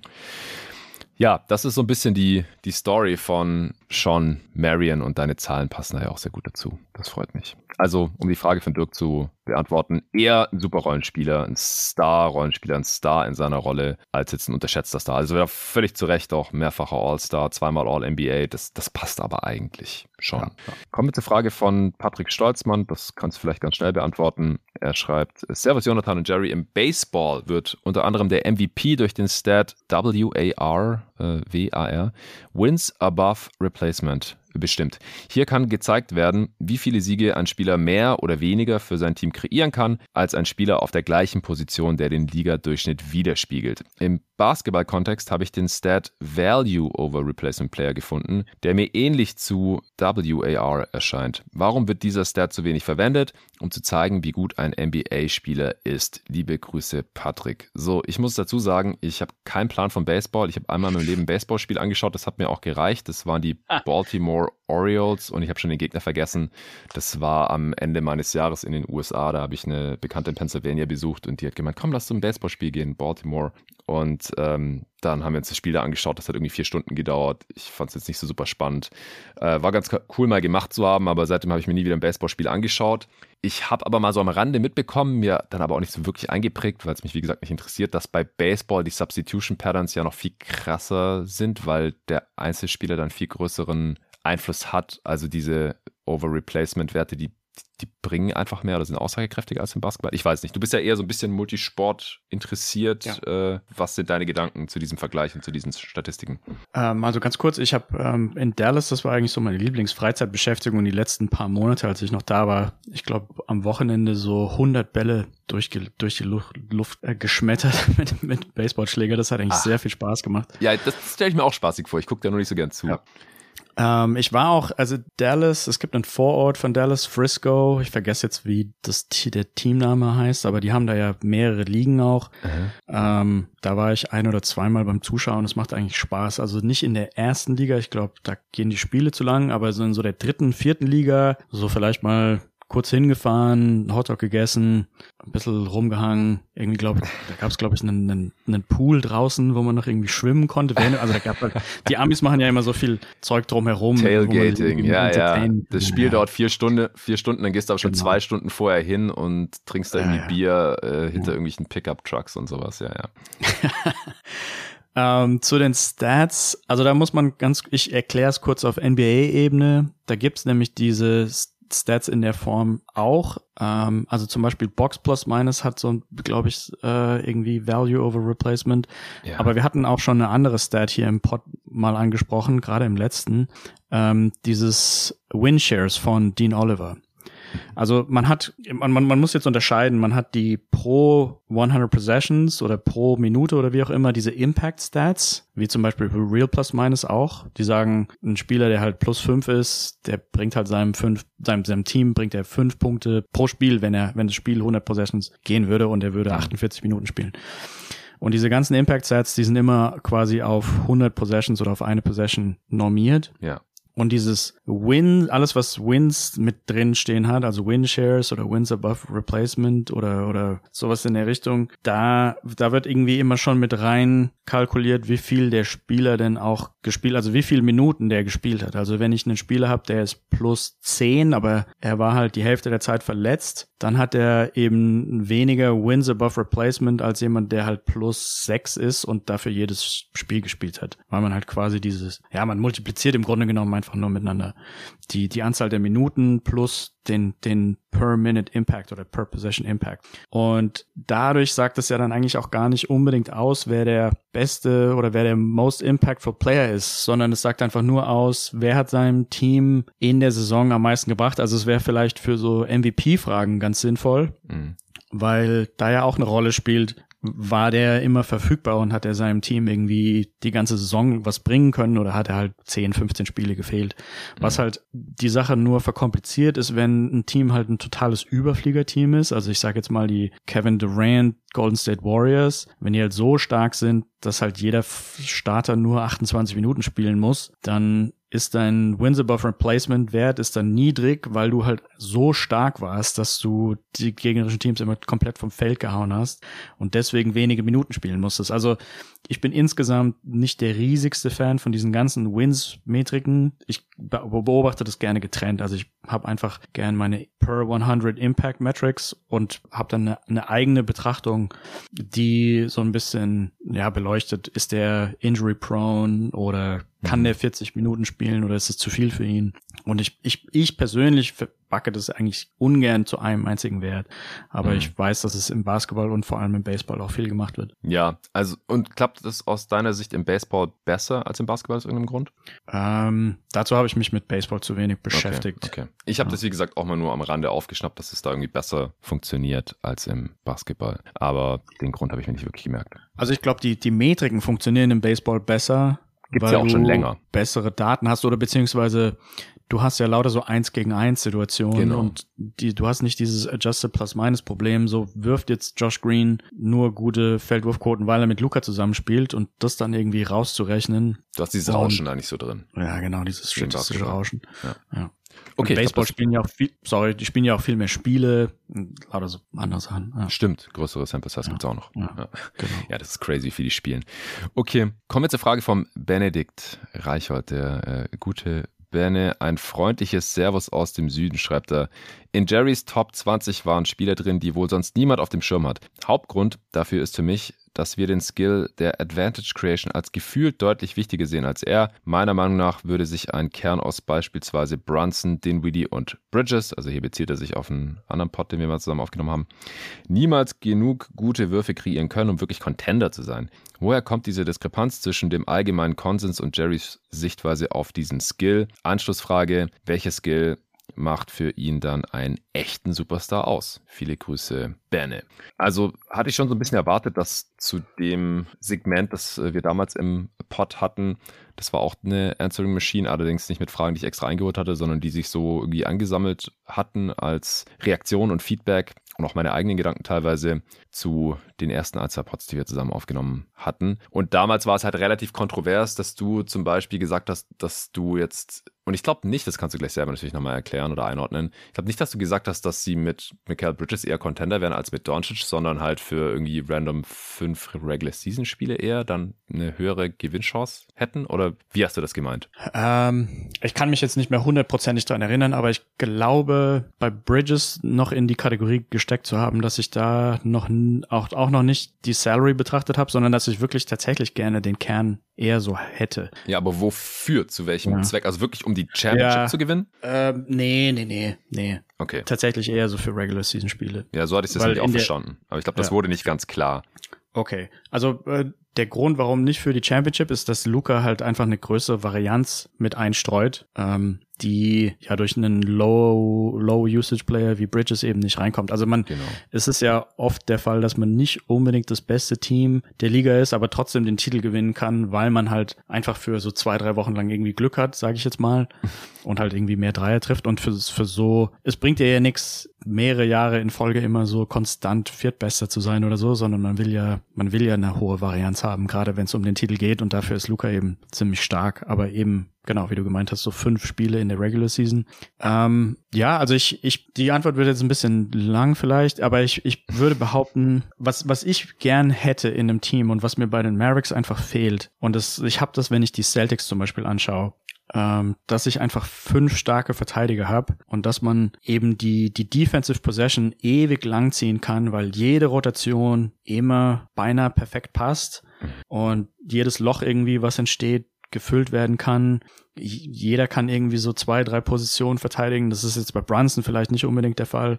Aber äh, bei den, bei den Mavs mit Luca kommt es mir halt eben so vor, dass der Ball wird irgendwie so rotiert von den Gegnern und dann kommt der Ball auf denjenigen, der von Luca verteidigt wird und Luca springt halt bei einem Pumpfake. Also gerade, ich habe das letzte Celtics-Spiel gegen die Mavericks angeschaut und dann Mhm. hat Grant Williams einen Pumpfake gemacht, einen Meter hinter der Dreierlinie und Luca ist halt hochgesprungen und Williams, der ja auch nicht schnell ist, ist an ihm vorbeigezogen und hat einen Shooting Foul gezogen. Also Mhm.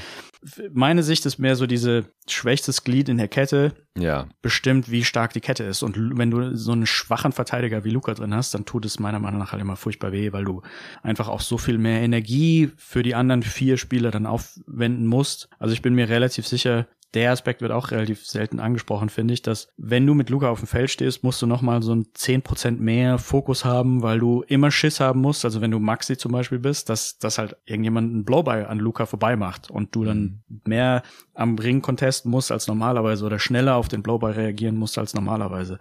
Und wenn du eben dieses schwächste Glied entfernst und dann fünf starke Verteidiger auf dem Feld stehen hast, Wobei ich habe jetzt hier, er hat jetzt Dinwiddie angesprochen. Dinwiddie habe ich da glaube ich gar nicht gemeint. Also ich hätte gemeint Brunson, letzte letztjährige Version von Bullock, Finney Smith, Bridges. Das wäre eigentlich so mein Team gewesen. Und dann hast du halt wirklich Brunson ist der schwächste Verteidiger, aber der Rest ist halt wirklich hundertprozentig stabil. Und dann kannst du dir aus den Situationen auch mal mehr Turnovers kreieren. Da sind die Mavericks ja auch schon seit Jahren mit die schlechtesten und vielleicht so ein paar Fast Breaks. Da sind sie auch eigentlich immer so gut wie letzter. Dann ist Bridges ja auch furchtbar effizient im Moment. Also ich würde auch unterschreiben, dass die Offense leidet. Das will ich gar nicht bezweifeln. Natürlich leidet die Offense. Aber meiner Meinung nach wird in der Defense einfach so viel wieder gut gemacht und es entstehen einfach andere Situationen in der Offense, die natürlich klar, die, die ganzen Luca-Post-Ups etc. fallen weg, aber dafür hat man vielleicht ein paar mehr Fast Breaks oder vielleicht entwickeln sich auch irgendwie ein paar mehr von den Rookies ein bisschen besser langsam, weil sie einfach mehr Touches bekommen oder die Leute gewöhnen sich ein bisschen mehr an die Touches. Ich finde auch dieses heliozentrische, einer hat den Ball und alle anderen stehen halt nur rum, finde ich teilweise, glaube ich, auch ein bisschen schwierig, sich da langfristig drauf einzustellen und dann in dem Moment, wo man dann gebraucht wird als Shooter, die Leistung auch abzuliefern. Ich finde es irgendwie so ein bisschen hm. angenehmer für alle, wenn der Ball halt mehr sich bewegt und mehr Plays gelaufen werden als ständig dieses Isolation. Hm. Ich glaube, das mit Dinwiddie, du hattest dich dann für die Version des Teams entschieden, quasi Post-Trade ohne Porzingis mit Dinwiddie, weil ich glaube, ich im Pod auch direkt angemerkt hatte, dass es dann vielleicht ein bisschen wenig Playmaking ist. Aber ist ja auch egal. Also mich würde jetzt halt interessieren, wie du dann halt den Mehrwert der sogenannten Advantage Creation siehst, weil das ist ja eigentlich das, was meistens die High-Usage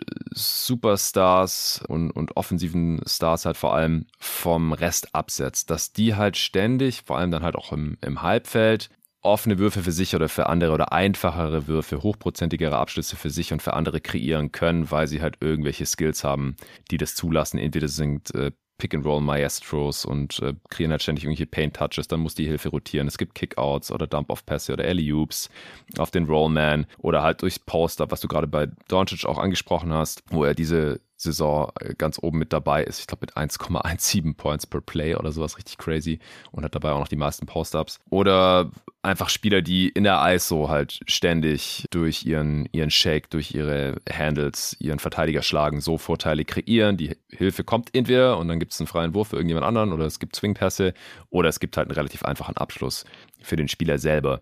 Das ist Advantage Creation und das ist ja was, was Luca halt extrem gut kann und was halt zum Beispiel Michael Bridges überhaupt nicht gut kann. Deswegen ist seine Usage ja auch leider so niedrig. Brunson kann das ganz okay, aber halt auch nicht auf einem Superstar-Level. Äh, den Willie auch nicht. Also das könnte ja dann bei den Mavs jetzt bei diesem fiktiven Beispiel dann irgendwie keiner mehr. Du hast halt selber auch schon gesagt, dass um die Championship zu gewinnen, man in den Playoffs halt auch eine größere Varianz braucht. Man braucht halt Spieler, die öfter mal krasse Games raushauen und das kann Doncic natürlich erwiesenermaßen jetzt sehr viel besser als ein äh, Bridges, den er jetzt hier quasi effektiv ersetzt in so einem Beispiel. Aber ist es, ist die Advantage Creation da aus deiner Sicht nicht ganz so wichtig, weil du sagst, ja gut, dann gibt es halt mehr Fast Breaks oder es gibt mehr Ball Movement und die Spieler sind halt irgendwie engagierter, weil sie nicht die ganze Zeit in der Ecke stehen und sich fragen, kommt jetzt der Kickout oder nicht und meistens kommt er halt vielleicht auch nicht und dann läuft man einfach wieder zurück in die Defense. Wie siehst du das alles? Ja, also so wie du es gerade umschrieben hast, würde ich es auf jeden Fall auch sagen. Also einfach so ein bisschen mehr Motivation, dadurch, dass einfach der Ball besser läuft, nicht dieses langweilige Isolation hauptsächlich stattfindet. Also aus meiner Sicht, Brunson sieht jetzt bei den Knicks ein bisschen schlechter aus, als ich dachte.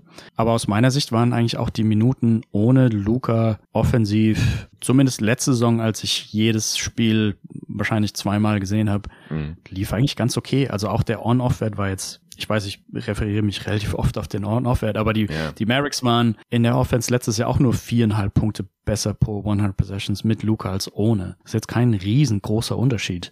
Ähm, auch bereinigt, wenn man jetzt irgendwie äh, Shooting, ah, Luck und solche Sachen rausrechnet? Das habe ich jetzt so nicht nachgeguckt. Das müsstest du wahrscheinlich auf Cleaning the Glass nachschauen. Aber rein vom Gefühl her, rein vom, rein vom Gefühl her war es eigentlich voll, völlig in Ordnung. Also Brunson hat dann eben so ein bisschen das, das Zepter in die Hand genommen und hat halt, ja, die, die Wurfauswahl war jetzt nie so richtig toll. Wir waren halt viele Midranger dabei, die aber bei den Mavericks noch alle getroffen hat. Ähm, ja, und einfach insgesamt besseres Zusammenspiel, wie gesagt, die Fast Breaks und ein bisschen mehr Engagement, was du gerade alles angerissen hast. Ja, aber klappt sowas, also ich glaube in der Regular Season klappt also, sowas schon. Also dass man das dadurch so ein Stück weit ersetzt durch äh, Teamplay, ja. Effort, Ball Movement, Transition und sowas. Aber ich glaube in den Playoffs, wenn man dann halt tendenziell auch gegen die besten Defenses ran muss und die sich halt auch, das kennst du ja, man scoutet den Gegner, man guckt, äh, was sind die Stärken und Schwächen und sich halt einfach drauf einschießen kann, vier bis sieben Spiele lang. Ich glaube, da da braucht man dann halt, glaube ich, schon diese Elite-Creator und so einen hätten die Mavs dann halt nicht mehr. Ich glaube, es ist halt dann schon mehr als nur die Varianz, okay, Doncic kann mal äh, ein mhm. paar Mal explosieren für 40, 50 Punkte oder so, das kann Bridges halt nicht, sondern es ist halt, glaube ich, schon mehr, dass man halt im, im Halfcourt dann halt konstanter was einigermaßen hochprozentes kreieren kann. Also richtig rausfinden werden wir es ja nie, die Antwort zu dieser Frage, weil wir nicht einfach Gott spielen können und Bridges zu den Mavericks traden können.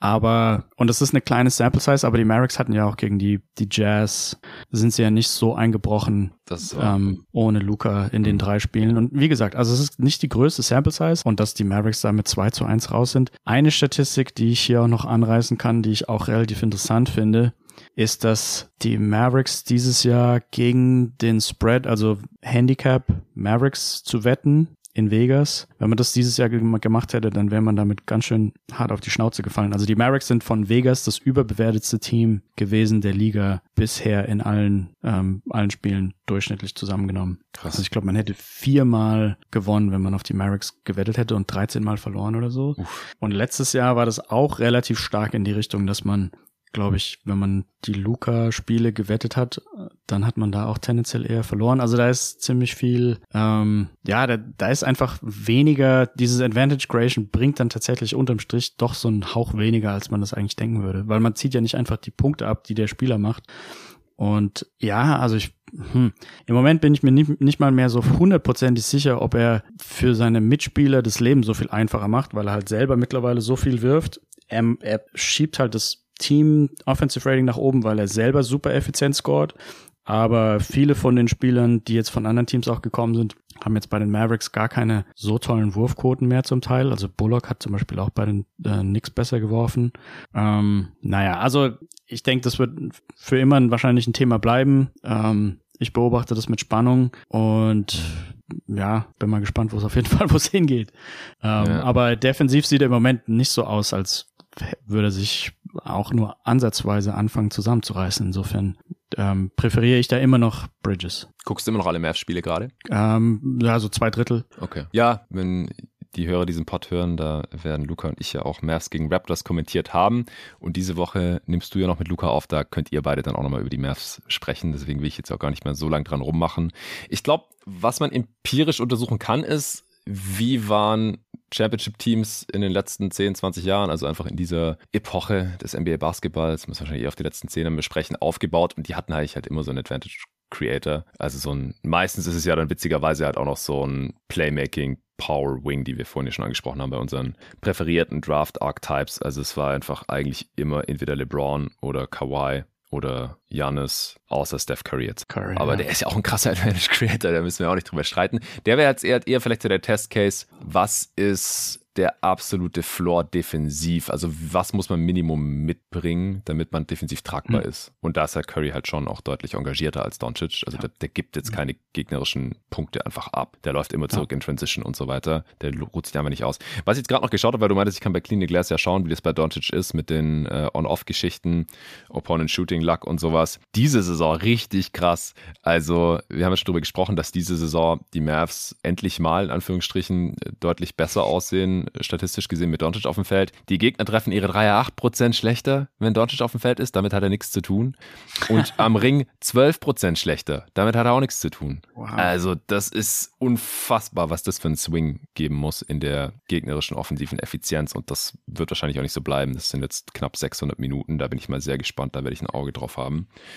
Also diese das heißt, Saison ist es so. Er hat Glück gehabt. Ja. Heißt es ja, ne? Diese Saison, er, ja. ja. Und er hat trotzdem nur ein Honor von plus 3,5, mhm. was jetzt für einen MVP-Kandidaten immer noch ziemlich niedrig ist. Das ist zwar das höchste Honor seiner Karriere, glaube ich, aber irgendwie ja.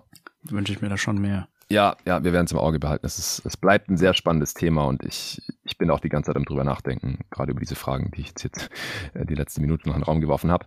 Okay, ähm, wir haben noch zwei, drei relativ kurze Fragen, die wir heute noch machen wollten. Wir machen weiter mit der Frage von Falk. Fatal, das geht auch noch mal ein bisschen in die ähnliche Richtung. Vielleicht haben wir das auch schon halb abgedeckt. Er schreibt, da dies mein erster Kommentar hier ist, vielen Dank für diesen großartigen Podcast, der mich das Spiel mit jeder Folge etwas verstehen lässt. Etwas besser verstehen lässt, muss wahrscheinlich heißen. Äh, vielen Dank dir, Falk. Zu meiner Frage, mit welchen Spieletypen, nicht konkreten Spielern, würde Jerry, wollte er wahrscheinlich schreiben, er hat Jeremy geschrieben, aus seiner Geht, Analysten. geht alles, geht alles. Geht alles. Ja, ist ja eigentlich die englische Version von deinem äh, eigentlichen Vornamen. Jeremias, Jeremy. Jeremiah gab es auch schon mal. Jerry. Funktioniert alles. Aus seiner Analystensicht sein Traumteam zusammenstellen. Also, die müssen auf jeden Fall alle verteidigen können. Ja, damit es halt kein Genau. schwaches Glied in der Kette gibt. Was noch? Ich hätte auf jeden Fall gerne einen Stretch, Stretch 5. Das muss Mhm. ich auf jeden Fall sagen. Also, ähm, Brooke Lopez zum Beispiel, also er, er sagt jetzt natürlich nicht konkrete Spiele, aber so ein bisschen Beispiele Ja, kann ja. ich, denke ich, ja schon nennen. Also so ein Al Horford hätte ich Mhm. ganz gern oder einen Brooke Lopez. Also, ja, jemand, der halt verteidigt und gleichzeitig ähm, als Center auch seine Dreier werfen kann.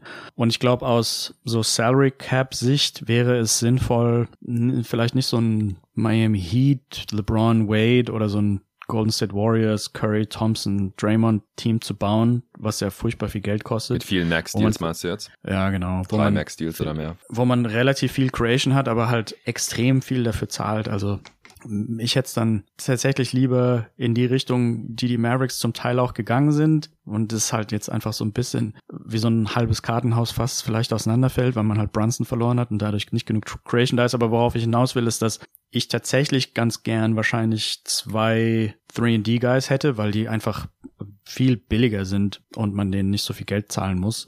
Also ich hätte dann nichts gegen Brooke Lopez plus Dorian Finney-Smith plus Bridges vielleicht. Das wäre irgendwie so eine, eine Version davon, könnte ich mir vorstellen. Und dann bräuchte man halt ähm, Creator, die eben auch gleichzeitig noch gut verteidigen können. Ich glaube, ich hatte das schon mal angerissen. Ich mag relativ große Point Guards. Das kommt vielleicht daher, dass ich immer die Bulls gesehen habe mit Ron Harper damals. Mhm.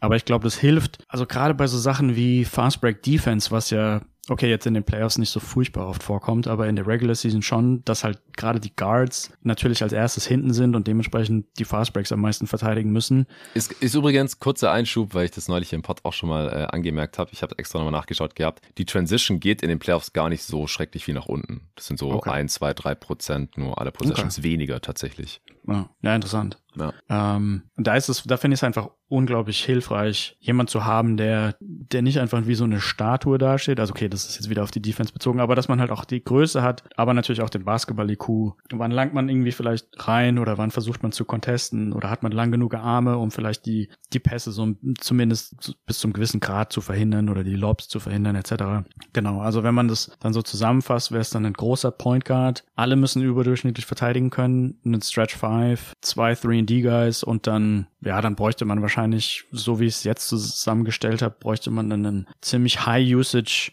ähm, Shooting Guard oder der Point Guard muss halt gleichzeitig auch Hm. ziemlich High-Usage sein. Einen großen Creator halt noch.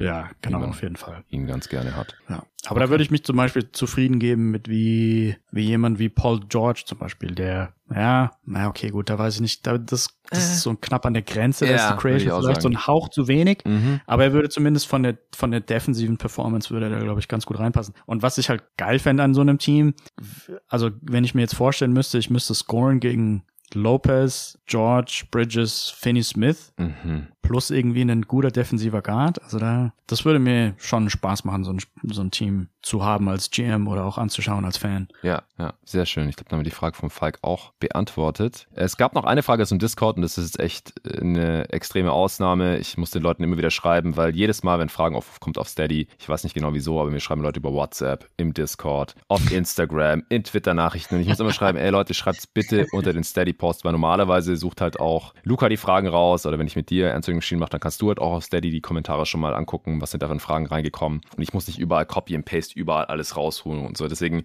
es gibt eine feste Regel. Nur unter dem Steady-Post die Fragen stellen. Alles andere muss ich leider ignorieren. Aber ähm, es ist eine Ausnahme, weil du hattest da was geschrieben und dann gab es noch eine Antwort und mich würde die Antwort auch interessieren. Äh, Die kam nicht, weil du dann äh, auch nach Thailand geflogen bist. Du hattest geschrieben, die Metriken sind auch überhaupt kein Fan im Moment von äh, Sadiq Bey. Da ging es um ihn. 3D-Guy, der seine Dreier nicht mehr trifft und nie wirklich gut verteidigt hat. Und dann hat der äh, Tobi da später noch zugeschrieben, Tobi Bühner.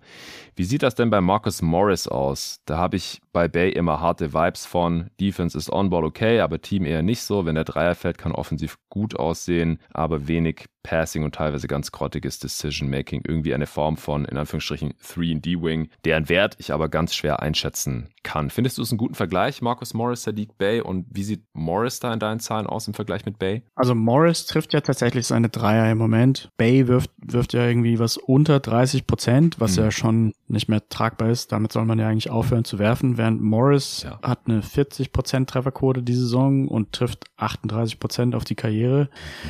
Ähm, insgesamt, ja, also ähnliches Bild. Morris wird auf jeden Fall in den Metriken und auch von mir ähm, weitaus positiver gesehen als Bay. Bay gilt auch tendenziell als ziemlich schlechter Verteidiger, was ich im Draft Scout mir auch so vorgestellt hatte. Mhm. Also da hat mich beim, beim Draft-Tape anschauen gestört, dass er sich extrem auf seinen Gegenspieler fixiert hat, auch wenn er den Ball überhaupt nicht hatte und er stand dann einfach direkt in der Ecke dem auf den Füßen teilweise. Mhm. Das war bei Neesmith auch der Fall. Also das war so ein bisschen ein Abturner für mich bei beiden. Mhm. Green war da halt einfach viel aktiver und hat viel bessere Help Defense gespielt und Deflections bekommen etc. Ja, und Morris hatten wir das Problem, dass er in einer der Playoff-Serien uns auch ziemlich viel aufgepostet hat und es da fast jeden Wurf reingemacht hat. Das hat furchtbar genervt. Die kurzen Fadeaways. Das waren die ersten, genau. Und Bay habe ich ehrlich gesagt so wenig angeschaut und ähm, diese Saison jetzt auch nicht unbedingt voll die Lust verspürt, Detroit-Spieler anzuschauen. Mhm. Der spielt ja jetzt auch gar nicht mehr. Ähm, er hat, ich, ich würde es mal so zusammenfassen, er hat relativ wenig getan, um meine negative initiale College-Meinung irgendwie auszuradieren. Und Morris sieht zumindest, er ist halt jetzt mittlerweile schon relativ alt, er ist 33 und bei den Clippers hm, sieht sieht's ja okay aus. Ist aber auch irgendwie so ein großes Fragezeichen. Die gewinnen zwar ihre Spiele, aber mit einer schlechten Point Differential. Mhm. Ähm, also ich denke, Morris, ja, schwierig zu sagen. Bay ist ja auch noch viel jünger. Insgesamt schwierig einzuschätzen, was man mit diesen ganzen Detroit-Spielern machen soll. Ich glaube, umfassend kann, kann man sagen, dass für alle 3D-Spieler, die sich auf so einem riesigen Spektrum bewegen, also da gibt's keinen, der ist Kategorie gut und der ist Kategorie schlecht. Wenn jetzt jemand irgendwie mal anfängt, seine Dreier mit zwei Prozent mehr zu treffen und es geht halt von 35 auf 37 oder 38 Prozent, dann bringt der Aspekt allein ja schon, schon so viel, dass man zumindest in den Impact Metrics sich dann jemand bewegt von vielleicht plus minus null auf plus minus ein halber Punkt oder plus minus eins. Das kann ja relativ schnell gehen heutzutage. Ähm, vor allem die beiden Spieler werfen ja auch relativ viel. Dementsprechend hat dann die Dreierquote da extrem hohen Einfluss drauf. Ich glaube, Bay sah ja auch gerade in seiner Rookie-Saison wegen der Dreierquote so gut aus und sieht jetzt halt wegen der schlechten Dreierquote so schlecht aus. Kann sich bei Bay noch in mehrere Richtungen bewegen. Vielleicht kriegt er es auch bei einem anderen Team besser gebacken? Fragezeichen bei Detroit scheint sich ja niemand so richtig toll zu entwickeln, jetzt schon seit längerer Zeit nicht. Also mhm. jetzt nicht unbedingt schlecht entwickeln, aber jetzt auch keiner so Überflieger. Ja, ja und Morris, Morris, ich glaube, insgesamt bei den Clippers fehlt so ein bisschen gerade das, was du angesprochen hast, vielleicht diese Advantage Creation. Ich glaube, mit Paul George, der jetzt noch verletzt ist und Kawhi verletzt, ja. Haben die so gut wie keine Dribble Penetration und dementsprechend sehen alle Spieler so ein bisschen schlechter aus von ihren Wurfquoten, als man sich das wahrscheinlich sonst wünschen würde. Ja, das Team ist einfach unglaublich abhängig, also dass sie ihr Seeding erreichen von Kawhi. Und wenn der nicht ja. am Start ist, dann äh, haben die halt ein Problem. Das ist wahr, weil sie ansonsten halt relativ viele Finisher haben. Also egal, ob jetzt von hinter der Dreilinie oder in der Zone, dann halt Wall noch ein bisschen, aber der ist halt eher ein Backup-Transition-Playmaker jetzt im Halbfeld. Auch nicht mehr so toll.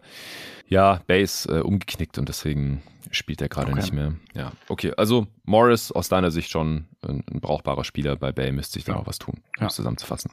Okay. Ja, ich würde sagen, wir kommen zur letzten Frage für heute. Wir fanden die anderen Fragen auch super und äh, können uns vorstellen, dass wir das dann mal noch nachholen bei Gelegenheit, die Beantwortung dieser Fragen. Aber äh, zum Schluss noch eine persönliche Frage, die du auch ganz schnell beantworten kannst. Und zwar geht es um deine Herkunft. Ah, ja. denn jetzt? Ja, äh, hier. Der Matthias Kalber hat gefragt. Meine Frage an Jerry, der einen sehr heimatlich sympathischen Akzent hat. Ist er aus der Pfalz oder der Kurpfalz? Und was ist überhaupt der Unterschied, ist jetzt meine Frage. Kannst du das auch beantworten? Ähm, ich glaube nicht so korrekt, wie ich es eigentlich können müsste. Okay.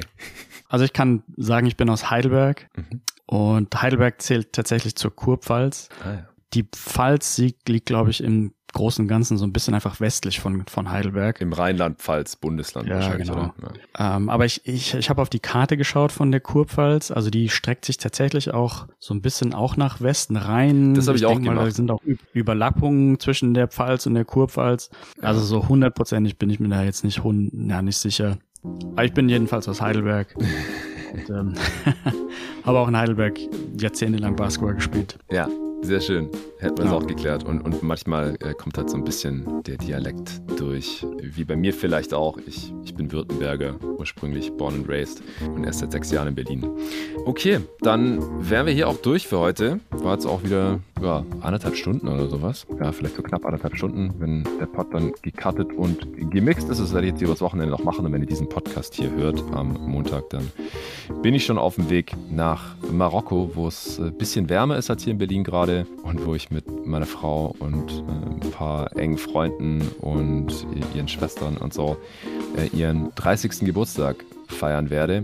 Bin eine Woche dort. Ich werde wahrscheinlich mindestens die Hälfte der Zeit auch arbeiten müssen. Geht gar nicht anders, es ist NBA-Saison. Und äh, werde dann Ende der Woche auch mit David das erste Awards-Update aufnehmen. Und äh, vorher werden noch zwei weitere Pods droppen, die Luca dann gehostet hat. Einen davon mit dir, Jerry. Da sprecht ihr über ein aktuell sehr heißes NBA-Team und noch mal ein bisschen über die Mavs. Und dann wird es noch eine Folge von Torben mit Luca geben zu den Axisen aus, zu den ganzen Set-Plays und Schemes, die wir gerade so in der NBA in dieser Saison sehen können. Und wir beide machen dann wahrscheinlich übernächste Woche mal wieder ein Power Ranking Update. Aber das werden wir noch besprechen. Vielen Dank, Jerry, an dich, dass du hier Gerne, gerne. nicht live, aber dann on demand quasi aus äh, Bangkok, Thailand am Start warst. Hat wieder echt Bock gemacht, waren auch super Fragen. Vielen Dank an alle Supporter fürs Einsenden. Wenn ihr in Zukunft auch Fragen stellen wollt, in den Supporter Discord rein wollt, wo äh, Jerry und auch viele der anderen Gäste und auch noch ja, über 300 andere Supporter mittlerweile am Start sind und jeden Tag über Basketball und die NBA diskutieren, dann äh, geht auf steadyaq.com slash jeden Tag NBA und äh, ja, schließt ein Paket ab. Sehr, sehr gerne. Ansonsten gibt es, wie gesagt, heute noch 25% Rabatt auf fast alles auf kicks.com. Beide Links findet ihr auch in der Beschreibung dieses Podcasts. Bis dahin. Ciao.